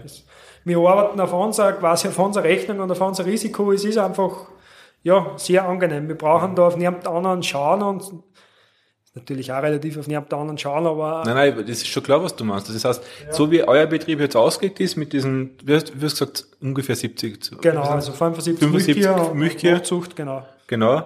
Äh, das ist so quasi das, was sich aus Familienverbund, so wie es ihr da in der Region habt, ist wahrscheinlich dann auch wieder nach Region genau, unterschiedlich, nach genau Familienstruktur und und und. Zu euch ist das, das was genau, passt und das, was geht und mehr, mehr gangert eh gar nicht gehen ist irgendwie relativ. Es kommt halt darauf an, ja, was für einen halt Anspruch, dass man selber hat. Ja. Wir wollen nicht nur arbeiten, wir haben genauso unsere Hobbys und so weiter und, mhm. und das ist halt der Anspruch, den was ich für mich habe. Äh, ich bin schon froh, wie es jetzt ist, wenn du dann, weiß ich nicht, einmal um fünf, halb sechs einfach fertig bist, dann gehst du auf und tust irgendwas anderes. Im Sommer natürlich, wo Ernte ist und so weiter, kann man das eh nicht so betreiben, da ist schon mehr Arbeit, aber wie jetzt, sage ich mal, haben wir auch angenehme Phasen, wo es einfach, wo wir unsere tägliche Arbeit machen und darüber hinaus tut sich halt nicht so viel. Mhm. Und, und für unseren Betrieb, wie wir da sind, auf den Standort, mit den Flächen, was wir haben, mit den Gebäuden und so weiter, mhm. ist das, wie wir es jetzt haben, eigentlich das, wo wir sagen, das passt, da, da macht mehr das Sinn. Mhm. Und, und für mich ist ja, wenn jetzt noch größer wird, weil ich sehe mir auch wirtschaftlich nichts, weil es ist ja jetzt auch nicht, dass wir so viel Geld verdienen, dass das so lukrativ war, wenn ich noch mehr Kier hätte. Ich habe mir gedacht, Bauern sind reich. Ja, weiß ich nicht. ich kenne, es wird ah, zwar geben, die was reich sind, was aber... ja, Hört man doch immer, ja. Wenn einer ein Mutter gewankt wird er schon reich sein, aber, ja, ja, aber, ja, ja, ich meine, natürlich, wenn man was arbeitet und denkt, dann kommt man auch zu was, aber das mhm. ist bei jedem Selbstständigen so, wenn ich tüchtig bin und wenn ich mir was schaffen will, dann komme ich schon über Tranten in einer vernünftigen Art und Weise, aber es, ja, also, eine gewisse Grundgröße, das ist wieder das andere. Wenn wir jetzt beide daheim sind, meine Eltern und ich, mhm. als Betriebsführer oder der Papa und ich, die, wir machen das meiste, was halt bei den Tieren ist, ein bisschen, was müssen wir ja machen, weil sonst waren wir auch nicht ausgelost, sagen wir, von dem kommt da irgendwo die Größe, es macht jetzt auch keinen Sinn, mhm. es wird wirtschaftlich gern, macht keinen Sinn, wenn wir jetzt da 15 Kier hätten und beide da einen Arbeitsplatz, das geht halt auch nicht, also, irgendwo musst du halt auch das Einkommen erzielen und das ist halt bei uns über Milchverkauf. Mhm. Und wenn ich halt mehr Milch verkaufen kann, dann funktioniert das auch, dass zwei Familien davon leben können. Ja, also eigentlich so wie ein, in einem jeden anderen Betrieb. Ich muss schauen, wie viel, was brauche ich für Einkommen, damit ich überleben kann. Reich werden tust nicht. Also du musst halt auch kalkulieren, ja, reich, was dir ausgeht. Reich ist auch, das ist, ist immer relativ. Naja, ich rede jetzt rein ökonomisch oder sowas. Es ist jetzt, du, du wenn jetzt, wenn jetzt, dann, wenn du jetzt äh, äh, Millionär werden willst, dann fangst du jetzt nicht an, dass du einen Betrieb aufbaust, sondern gehst woanders hin, sondern du schaust halt, dass, dass, dass der dass ja, ich darf schon gerne Millionär sein, aber weiß nicht, das, muss, das will jetzt gar nicht sagen. ja, du bist ja nur jung. ja, ja. Nein, das, das, das kommt irgendwie drauf ja. an, aber grundsätzlich man muss halt einfach als Bauer für das was überhaben, dass man halt mit der Natur arbeitet, mit den Tieren arbeitet, mhm. das muss man einfach was geben. Mhm. Das kannst halt nicht monetär bewerten, das ist halt einfach, das ist halt so. Und, und ich habe es eh vorher schon gesagt, ich habe halt das Glück, dass, dass mein Hobby ist halt auch mein Beruf. Das, ja, ja. ja. kann man auch als Glück sehen. Und, und das ist wahrscheinlich nicht bei allen so. Ich hoffe, dass es bei den meisten so ist, aber äh, ja, was habe ich davon, wenn ich viel verdiene und mir geht es jeden Tag an, mhm. wenn ich die Arbeit gehen muss. Also, Richtig. Das ist irgendwie relativ. ja, ja, das ist immer so dieser Fluch zwischen unselbstständig sein und selbstständig. Ja. Das ist, glaube ich, jetzt nicht nur in der Landwirtschaft. Genau, so auf der Seite. hast äh, zwar dann keinen Chef, äh, den musst du richten musst, dafür bist du halt selbst und ständig, wie es so schön heißt. Nicht? Ähm, Bei uns hm. zum Beispiel im Ort gibt es auch genug Unternehmer oder genug auf die, auf ja. die Größe, was wir haben, gibt schon einige, sagen wir so, die was auch da in so einem Zwiespalt ein wenig steigen und die was auch sagen, so lassen sie es selber machen und das noch alles in der Hand haben, ist halt leichter, wie wenn sie ein paar Leute haben, weil was ist, wenn dann die Arbeit auf einmal irgendwo weniger wird oder irgendwas passiert, du musst dir die zahlen können. Also das, mhm. das, ja, mhm. wenn du das selber in der Hand hast, mhm. Und sonst hätte man sich eh nicht für das entschieden, dann war ich wahrscheinlich arbeiten gegangen, wenn ich mit dem zufrieden war, dass ich halt jeden Tag wohin fahre. Mhm. Und ich muss schon sagen, ich meine, wir sind da ein bisschen abgelegen und wenn ich jetzt irgendwo heimpendeln muss, sage ich mal mindestens eine halbe Stunde bis eine Stunde, eine Strecken, äh, ja, das war nichts für mich. Also ich finde das schon cool, wenn ich aufstehe in der Früh und, und rausgehe und ich bin eigentlich am Arbeitsplatz und auf die Nacht dasselbe. Glaub, glaubst, du, glaubst du, dass das jetzt, äh, nehmen wir mich her, ich finde jetzt Landwirtschaft urleibend ja. und äh, war mein Leben lang unselbstständig erwerbstätig und möchte jetzt Landwirt werden, weil ich ja. finde es total cool und Tiere mag ich ganz gern. Cool, Glaubst du, ist, cool, ja. Äh, glaubst du, ist es leicht für mich in Landwirtschaft einsteigen? Ist das wirklich so ein Ort auf ich der darf Seite? dir das beantworten. Nein. Nein, das war mein Plan. Nein, ist es verdammt nochmal nicht. Ja. Wie siehst du das? Äh, ich meine, ich kenne jetzt nicht so gut, dass ich das beurteilen kann. Aber, du hast beide Wörter zumindest ein bisschen kennengelernt. Grundsätzlich gibt es genug Beispiele, wo es Quereinsteiger gibt, die was das auch erfolgreich machen. Wieso nicht? Also das, das ist ja, es gibt so im Berufsleben auch, dass einer auf einmal ganz was anderes macht. Also von dem her, aber natürlich, wenn es das irgendwo, eh, wie wir vorher gehört haben, Tradition und Generationen und so weiter, mhm. wenn du halt das mitgekriegt hast und das Wissen und so weiter, äh, schaut das sicher nicht. Die andere Seite ist, Quereinsteiger machen oft einen super Job, weil es ganz eine andere Herangehensweise an irgendwas haben und, okay, ja, stimmt, und die, recht, die, quasi die gewachsenen Abläufe halt nicht so nicht haben, kennen. nicht kennen ja. und mhm. das ganz anders machen mhm. und Passt vielleicht genauso. Es führen ja immer mehr Wege zum Erfolg. Also man kann das nie so sagen. Stimmt, also die da, haben viel nicht. Ja. Da ja. bin ich bei dir, aber das Schwierige ist einfach, wenn man keine, keine Grundinfrastruktur, kein ja. Grundkapital hat und da steht mit nichts und sich quasi jetzt, ähm, weiß ich nicht, wenn man Tiere haben will, Stallgebäude, Hof, ähm, Flächen aufbauen will, ja, schwierig. Ja, ja. Schwierig, aber nicht undenkbar. Nein, natürlich nicht. So ein Wille, dann Weg, nicht wahr? Ja, bevor wir dir jetzt dann die, unsere, unsere Standardabschlussfragen stellen, ähm, würde ich gerne, ähm, einen Punkt würde ich gerne noch ansprechen, und zwar, du hast gesagt, du bist, äh, du bist ein Funktionär, nicht einer, sondern mehrere, ja? ja du bist äh, im Jugendzüchterverband äh, tätig. Das muss ich dann vielleicht erklären, weil das... Ja. Ähm, du hast gesagt, Gemeinderat habe ich mir zumindest aufgeschrieben. Genau du bist äh, beim Bauernbund. Mhm. Ähm, auch, was ist ein Funktionär? Generell einmal das Wort, das ist, hört man nämlich total oft und ich bin mir nicht ganz so sicher, im Sport gibt es das auch viel. ähm, ähm, und dann, ähm, warum macht man das und warum äh, ist man als, als, als, als Landwirt, viele Landwirte sind Funktionäre und sind da, warum ist diese Mitgliedsstruktur, diese, diese, diese Ding, warum ist das so wichtig, warum ist das so stark verankert und was, was, äh, warum tut man das auch? Grundsätzlich, es braucht jede Berufsgruppe irgendeine Interessensvertretung mhm. einfach einmal, weil mhm. man, man braucht Rahmenbedingungen, die müssen geschaffen werden, wenn Entscheidungsträger nicht wissen, ja. was sie quasi an der Basis abspült, tut man sich schwer, dass man Rahmenbedingungen schafft. Jetzt probiert man grundsätzlich einmal, dass man sich organisiert und eine Struktur aufbaut oder eine Struktur hat. Mhm. In der Landwirtschaft gibt es einfach verschiedene, es gibt verschiedene Strukturen, sage ich mal. Äh, man probiert halt so gut wie es geht, was eh nicht leicht ist, vor allem in der jetzigen Zeit nicht leicht ist, dass man einen Strang zieht. Das weiß ja eigentlich, dass man zusammenhilft und für seine Interessen einsteht. Aber das ist einerseits das Gute und vielleicht das Schwierige. In der Landwirtschaft gibt es halt so ein breites Spektrum, weil es so viele verschiedene Wirtschaftsformen und Interessen und so weiter und Betriebe mhm. und Standorte und alles mhm. Mögliche gibt. Ja. Das alles unter einen Hut zu bringen, ist halt schwierig. Und jetzt ist grundsätzlich einmal schwierig, da irgendwo eine Linie festzulegen. Einen gemeinsamen Vertreter genau, quasi. Genau, einfach. Mhm. Und, und ich bin halt schon der Meinung, man sollte für das, was man tut, halt irgendwo einsteigen und, und halt schauen, dass man für uns alle die Situation verbessert. Als kleiner Funktionär, unter Anführungszeichen, der was halt irgendeiner Ortsgruppe, sage ich mal, vorsteht, natürlich ist das beschränkt, was man machen kann. Aber es ist schon so, es geht ja immer weiter. Da gibt es mhm. einen Ort, den Bezirk, Land und so weiter. Mhm. Und ich bin schon der Meinung, dass auch die wirklichen Entscheidungsträger, die Politiker und so weiter, ein offenes Ohr für die Basis haben. Mhm. Nur muss man es eher sagen, wenn jeder irgendwie sagt, das ist, das passt nicht, was das macht, und das halt anders gehört, mhm. dann muss ich halt einmal was vorschlagen, was besser war. Und das ist mein Zugang. Mhm. Also mir ist das Zwang, dass ich sage, mir passt irgendwas nicht, alles ist so schlecht, der Milchpreis wird höher sein und das und das, mhm. sondern man sollte halt einfach überlegen, okay, was können wir tun, dass wir für unseren Berufsstand das Umfeld verbessern. Mhm. Und da muss man halt dann probieren, dass man das halt irgendwo an die Entscheidungsträger bringt. Und das ist halt dann auch ein Kompromiss, weil wir sind halt 2% oder 4%, wenn man das am Ende drum herumnimmt. Und wenn jetzt vielleicht irgendwas gemacht wird, was für das passt, ist halt vielleicht für irgendeine entgegengesetzte Gruppe schlecht möglicherweise oder haben halt keinen Vorteil. Ja, deswegen schreibt man es im Normalfall dann aus. Genau, dann schreibt man es halt aus, dann kommt halt irgendein Kompromiss aus, der was halt dein und dein nicht so viel hilft, wie es mhm. oft ist.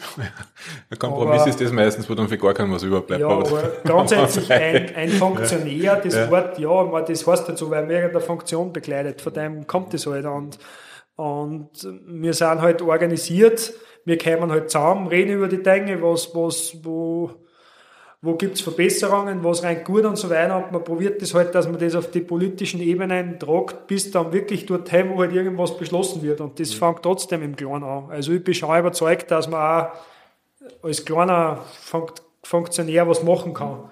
Nur muss man es halt tun, weil wenn man immer sagt, ja, es bringt eh alles nichts, dann wird auch nie was anderes. Also das ist halt, mhm. man muss sich halt einfach bemühen und bei mir ist es halt, ja, im, im Bauernband bin ich bei uns im Ort. Und Wie kann man den vergleichen? Im Vergle ist das so eine Art, äh Das ist quasi die Teilorganisation von der ÖVP, die was sich um die Bauernangelegenheiten so die Interessens, genau. ein bisschen so die Interessensvertretung. Genau, ist die politische Interessensvertretung. Es gibt die Landwirtschaftskammer, das ist quasi einfach die, die Standesvertretung, was dann auch wieder mit, mit politische Funktionäre besetzt mhm, ist. Mhm. Aber grundsätzlich gibt es ja verschiedene Kammern, Wirtschaftskammern und so weiter. Es hat halt jede Sparte einfach hier ihre gesetzliche Interessensvertretung ja. und ja, wie gesagt, das ist beim Bauernband dann bei. Da hast du welche Funktion? Da bist du auf der Bezirksebene. Obmann bei uns im Ort quasi. Oh, im Ort, ja. Und auf Bezirksebene, äh, das habe ich jetzt ein bisschen wieder, äh, mache ich jetzt ein wenig weniger, aber war ja auch schon im Bezirksvorstand und so weiter. Und das ist halt auch eine Frage von Zeit und so weiter. Und was mir schon wichtig ist, bei uns bin ich halt im Gemeinderat auch im Ort, weil da werden schon für Entscheidungen getroffen und mhm. Das ist halt das nächste Umfeld. Also das ganz lokal. Lokal und ja. da, ist halt schon auch wichtig, dass man sich einfach einbringt, denke ich mal, weil sonst ist es halt schwierig und, und es ist gerade auch wichtig, dass da Landwirte dabei sind, weil oft sind Entscheidungen, die was Jetzt getroffen werden, genau, mhm, mhm, das was eigentlich ganz wichtige Sachen sind, was zuerst gar nicht so klassisch was mit der Landwirtschaft zu tun hat, aber irgendeine Auswirkung hat. Und da was sind denn so die Aufgaben von Landwirten, die was man jetzt nicht so wirklich gleich mit der Landwirtschaft verbindet, jetzt bei euch da in der Gegend? Nein, ich habe das jetzt eigentlich so gemacht, wenn es jetzt zum Beispiel um irgendwelche Widmungen oder sowas geht, hm, okay. äh, da muss man schon schauen, dass wenn wir beide Sachen gesehen werden einfach. Und das ist schon wichtig, dass Flächen erhalten bleiben und so weiter. Mhm. Also okay. das sind mhm. zum Beispiel Sachen, wo man sich schon einsetzen kann. Und äh, ja, ich bin dann auch beim, beim Zuchtverband, also mhm. wir haben vorher schon über das Züchten geredet. Mhm. Der Zuchtverband ist quasi die bäuerliche Organisation, die was da dahinter steht, die was für das wieder die Rahmenbedingungen schafft, die was Empfehlungen auch gibt, Beratungen macht, auch zum Beispiel Vermarktung organisiert und so weiter. Das ist der Zuchtverband. Wohin Empfehlungen gibt oder An was? die Bauern, mhm. wie sollt ihr eure Kühe besamen, dass sie möglichst gesunde Kühe kriegt und so weiter. Mhm. Äh, das ist quasi der Hintergrund, die was einfach in der Organisation tätig sind und dafür die Vermarktung. Äh, gestern war ich auf der Versteigerung, die was das organisieren, die was die Räumlichkeiten bereitstellen, die was die Käufe und Verkäufe abwickeln, das ist der Zuchtverband und da gibt es halt auch wie überall eine Jugendorganisation, das sind halt die Jungzüchter mhm. und dem stehe ich quasi vor und das die Jungzüchter, das ist ja... du bist du der Vorstand? Genau, für Oberösterreich, oder? Also vom RZO-Verbandsgebiet quasi von halber Oberösterreich, das ist auch wieder aufgeteilt, das ist alles immer sehr kompliziert und sehr mhm. aufgeteilt. Mhm. Und bei den Jungzüchtern zum Beispiel probieren wir einfach also das ist was, das kommt bei Leuten voll super an, wenn kleine Kinder mit Kaiwal irgendwo am Damm rennen. Da sagt jeder mal, ist das lieb und das ist so super und das passt auch voll, weil es, es gibt auf, auf Messen und so weiter gibt es ja Tierschauen, mhm. wo man jetzt Tiere präsentieren und da sind dann immer die Kinder, die was halt dann mit ihren Kaiwal im Gras rennen und sich halt dann vor die Leute da zuschauen lassen und, Und da probiert man halt auch, dass man, so wie es bei mir auch früher mal gewesen ist, einfach einen Bezug schon in jungen Jahren zu den Tieren kriegt. Mhm. Und dass man halt dann einfach auch wieder Nachwuchs hat und irgendwo sich selber halt auch unterstützt im, im, im Berufsstand. Mhm. Von klein aufschauen. Das ist halt, wie es eine Jugendfeuerwehrgruppen gibt, haben ja. wir halt auch Jungzüchtergruppen. Mhm. Wir machen da zum Beispiel so Camps, wo wir mit den Kindern an einem Wochenende, da kämen sie, kriegen quasi ein Kalb, mhm. das für das sie zuständig sind. Das sind drei Kinder, sage ich mal, die haben ein Kalb, da sind sie von Freitag bis Samstag zuständig. Mhm. Da müssen sie es quasi führig machen, also an den Strick gewöhnen, dass man mit ihnen quasi spazieren gehen kann. Und dann werden sie gestylt wieder, werden sie geschoren, gewaschen und so weiter. Und da haben die Kinder voll die Freiheit, Eltern haben voll die Freiheit, die kommen dann eben am Sonntag, schauen sie es an, sind voll stolz auf ihre Kinder und so schaut man halt, dass man einfach ein wenig, dass man halt spielerisch irgendwo ein wenig das halt weckt. Ja, ja. Und halt der also nächsten die Generation Kinder, diese Freude genau, irgendwie weitergibt. das halt weitergibt und da bin ich halt aktiv und ja, wenn man quasi als Funktionär anfängt, dann wird es eh immer mehr, weil der fragt dich dann, hey, da kommt das da noch mit, da sind eh nur drei Sitzungen im Jahr und das ist eigentlich auch nicht so viel Aufwand und da fahren wir man ganz backel beieinander, was man eigentlich macht. Ja. Und ja, ich tue das gern, für mich passt ist, Ist jeder Landwirt Funktionär Nein, oder, oder, oder? Jeder nicht, das muss man halt irgendwo auch gegeben sein, sage ich mal dass man halt ein bisschen vorn steht. Das ist halt einfach, man also, braucht das halt du hast schon quasi gewisse, irgendwo einen mhm. Sprecher. Mhm. Für Gruppen braucht man halt immer. Und mhm. ja, ich tue das recht gern, dass ich mich da um Sachen annehme und das muss eh jeder für sich selber entscheiden. Mhm. mhm. Was halt schon einfach oft auch schwierig ist, dass man halt Leute motiviert, dass sie halt irgendwo dabei sind. Das ist halt irgendwie ganz schwierig, weil ja, das, das geht eben mehr Vereine so und, und, und so weiter Habt ihr auch Nachwuchsprobleme ein bisschen? Problem, so wie relativ, aber, mhm. aber es ist, es wird immer schwieriger, dass man einfach Leute findet, die was sich für was engagieren, mhm. obwohl es viel gibt, gerade bei uns am Land, die was irgendwas ehrenamtlich tun, aber es aber, sind halt irgendwie viele Sachen. Das? Ist das, ist das nicht mehr so, die Jungen mehr, mehr Zeit für Freizeit oder wollen sie nicht mehr so engagieren oder? Ja, man kann nicht sagen, dass sie sich da engagieren wollen. Vielleicht sind auch die, das, was man bieten kann oder so, vielleicht mhm. gehört das auch mehr überdacht, dass sich das irgendwie zwang weiterentwickelt hat, auch die mhm. Strukturen und vielleicht sind es jetzt andere Ansprüche, ich kann es nicht, ich kann es nicht beurteilen. Mhm. mhm. Aber, ja, was halt mir persönlich auffällt, wenn jetzt irgendeine Veranstaltung ist, zum Beispiel, dass die jetzt Leute helfen, mhm. äh, klassisch, das ist eigentlich relativ einfach, dass man da viel findet. Aber jetzt dann wirklich auch so wie ich, die was halt dann voransteigen und organisieren und so weiter, da wird es halt schon schwieriger, dass man dann auch findet. Mhm, mhm, das, ja, aber es, es wird immer wieder passen, dann den vielen Gesprächen und so weiter. Und wenn man in einer Runde beieinander ist, auf der aus der Gruppenmasse entsteht dann eh oft was und dann, dann geht das schon. Mhm, mhm. Bianca, haben wir jetzt, jetzt am Ende des Fachteiles, ja, haben wir noch was vergessen? Nein. Nein. Möchtest du noch irgendwas sagen? Ah, ich habe jetzt so viel gesagt. Hey. Gell, ja. ja. Das ist er, liegt schon halber, er liegt schon halber auf der Bank. ich hoffe, ich habe es nicht zu kompliziert erklärt, aber. Nein, nein, nein, nein überhaupt nicht. Äh, aber haben wir dir jetzt irgendwas, ich habe es eh am Anfang gesagt, haben wir irgendwas äh, Wichtiges nicht gefragt, was jetzt fachlich mit deinem Betrieb und dem, was du tust, äh, im Zusammenhang steht? Also irgendwas ganz Zentrales? Nein, aus meiner Sicht nicht. Also wir sind schon einige Punkte bisschen angekommen. Mhm. Natürlich kann man jetzt noch zwei Stunden so weiter reden. Das wird wahrscheinlich auch funktionieren, aber. Also ich, ich überhaupt kein Problem. Nein, Wilhelm. Nein, oder? Das ist, das wir lassen, okay. uns, lassen uns da der Gute mit.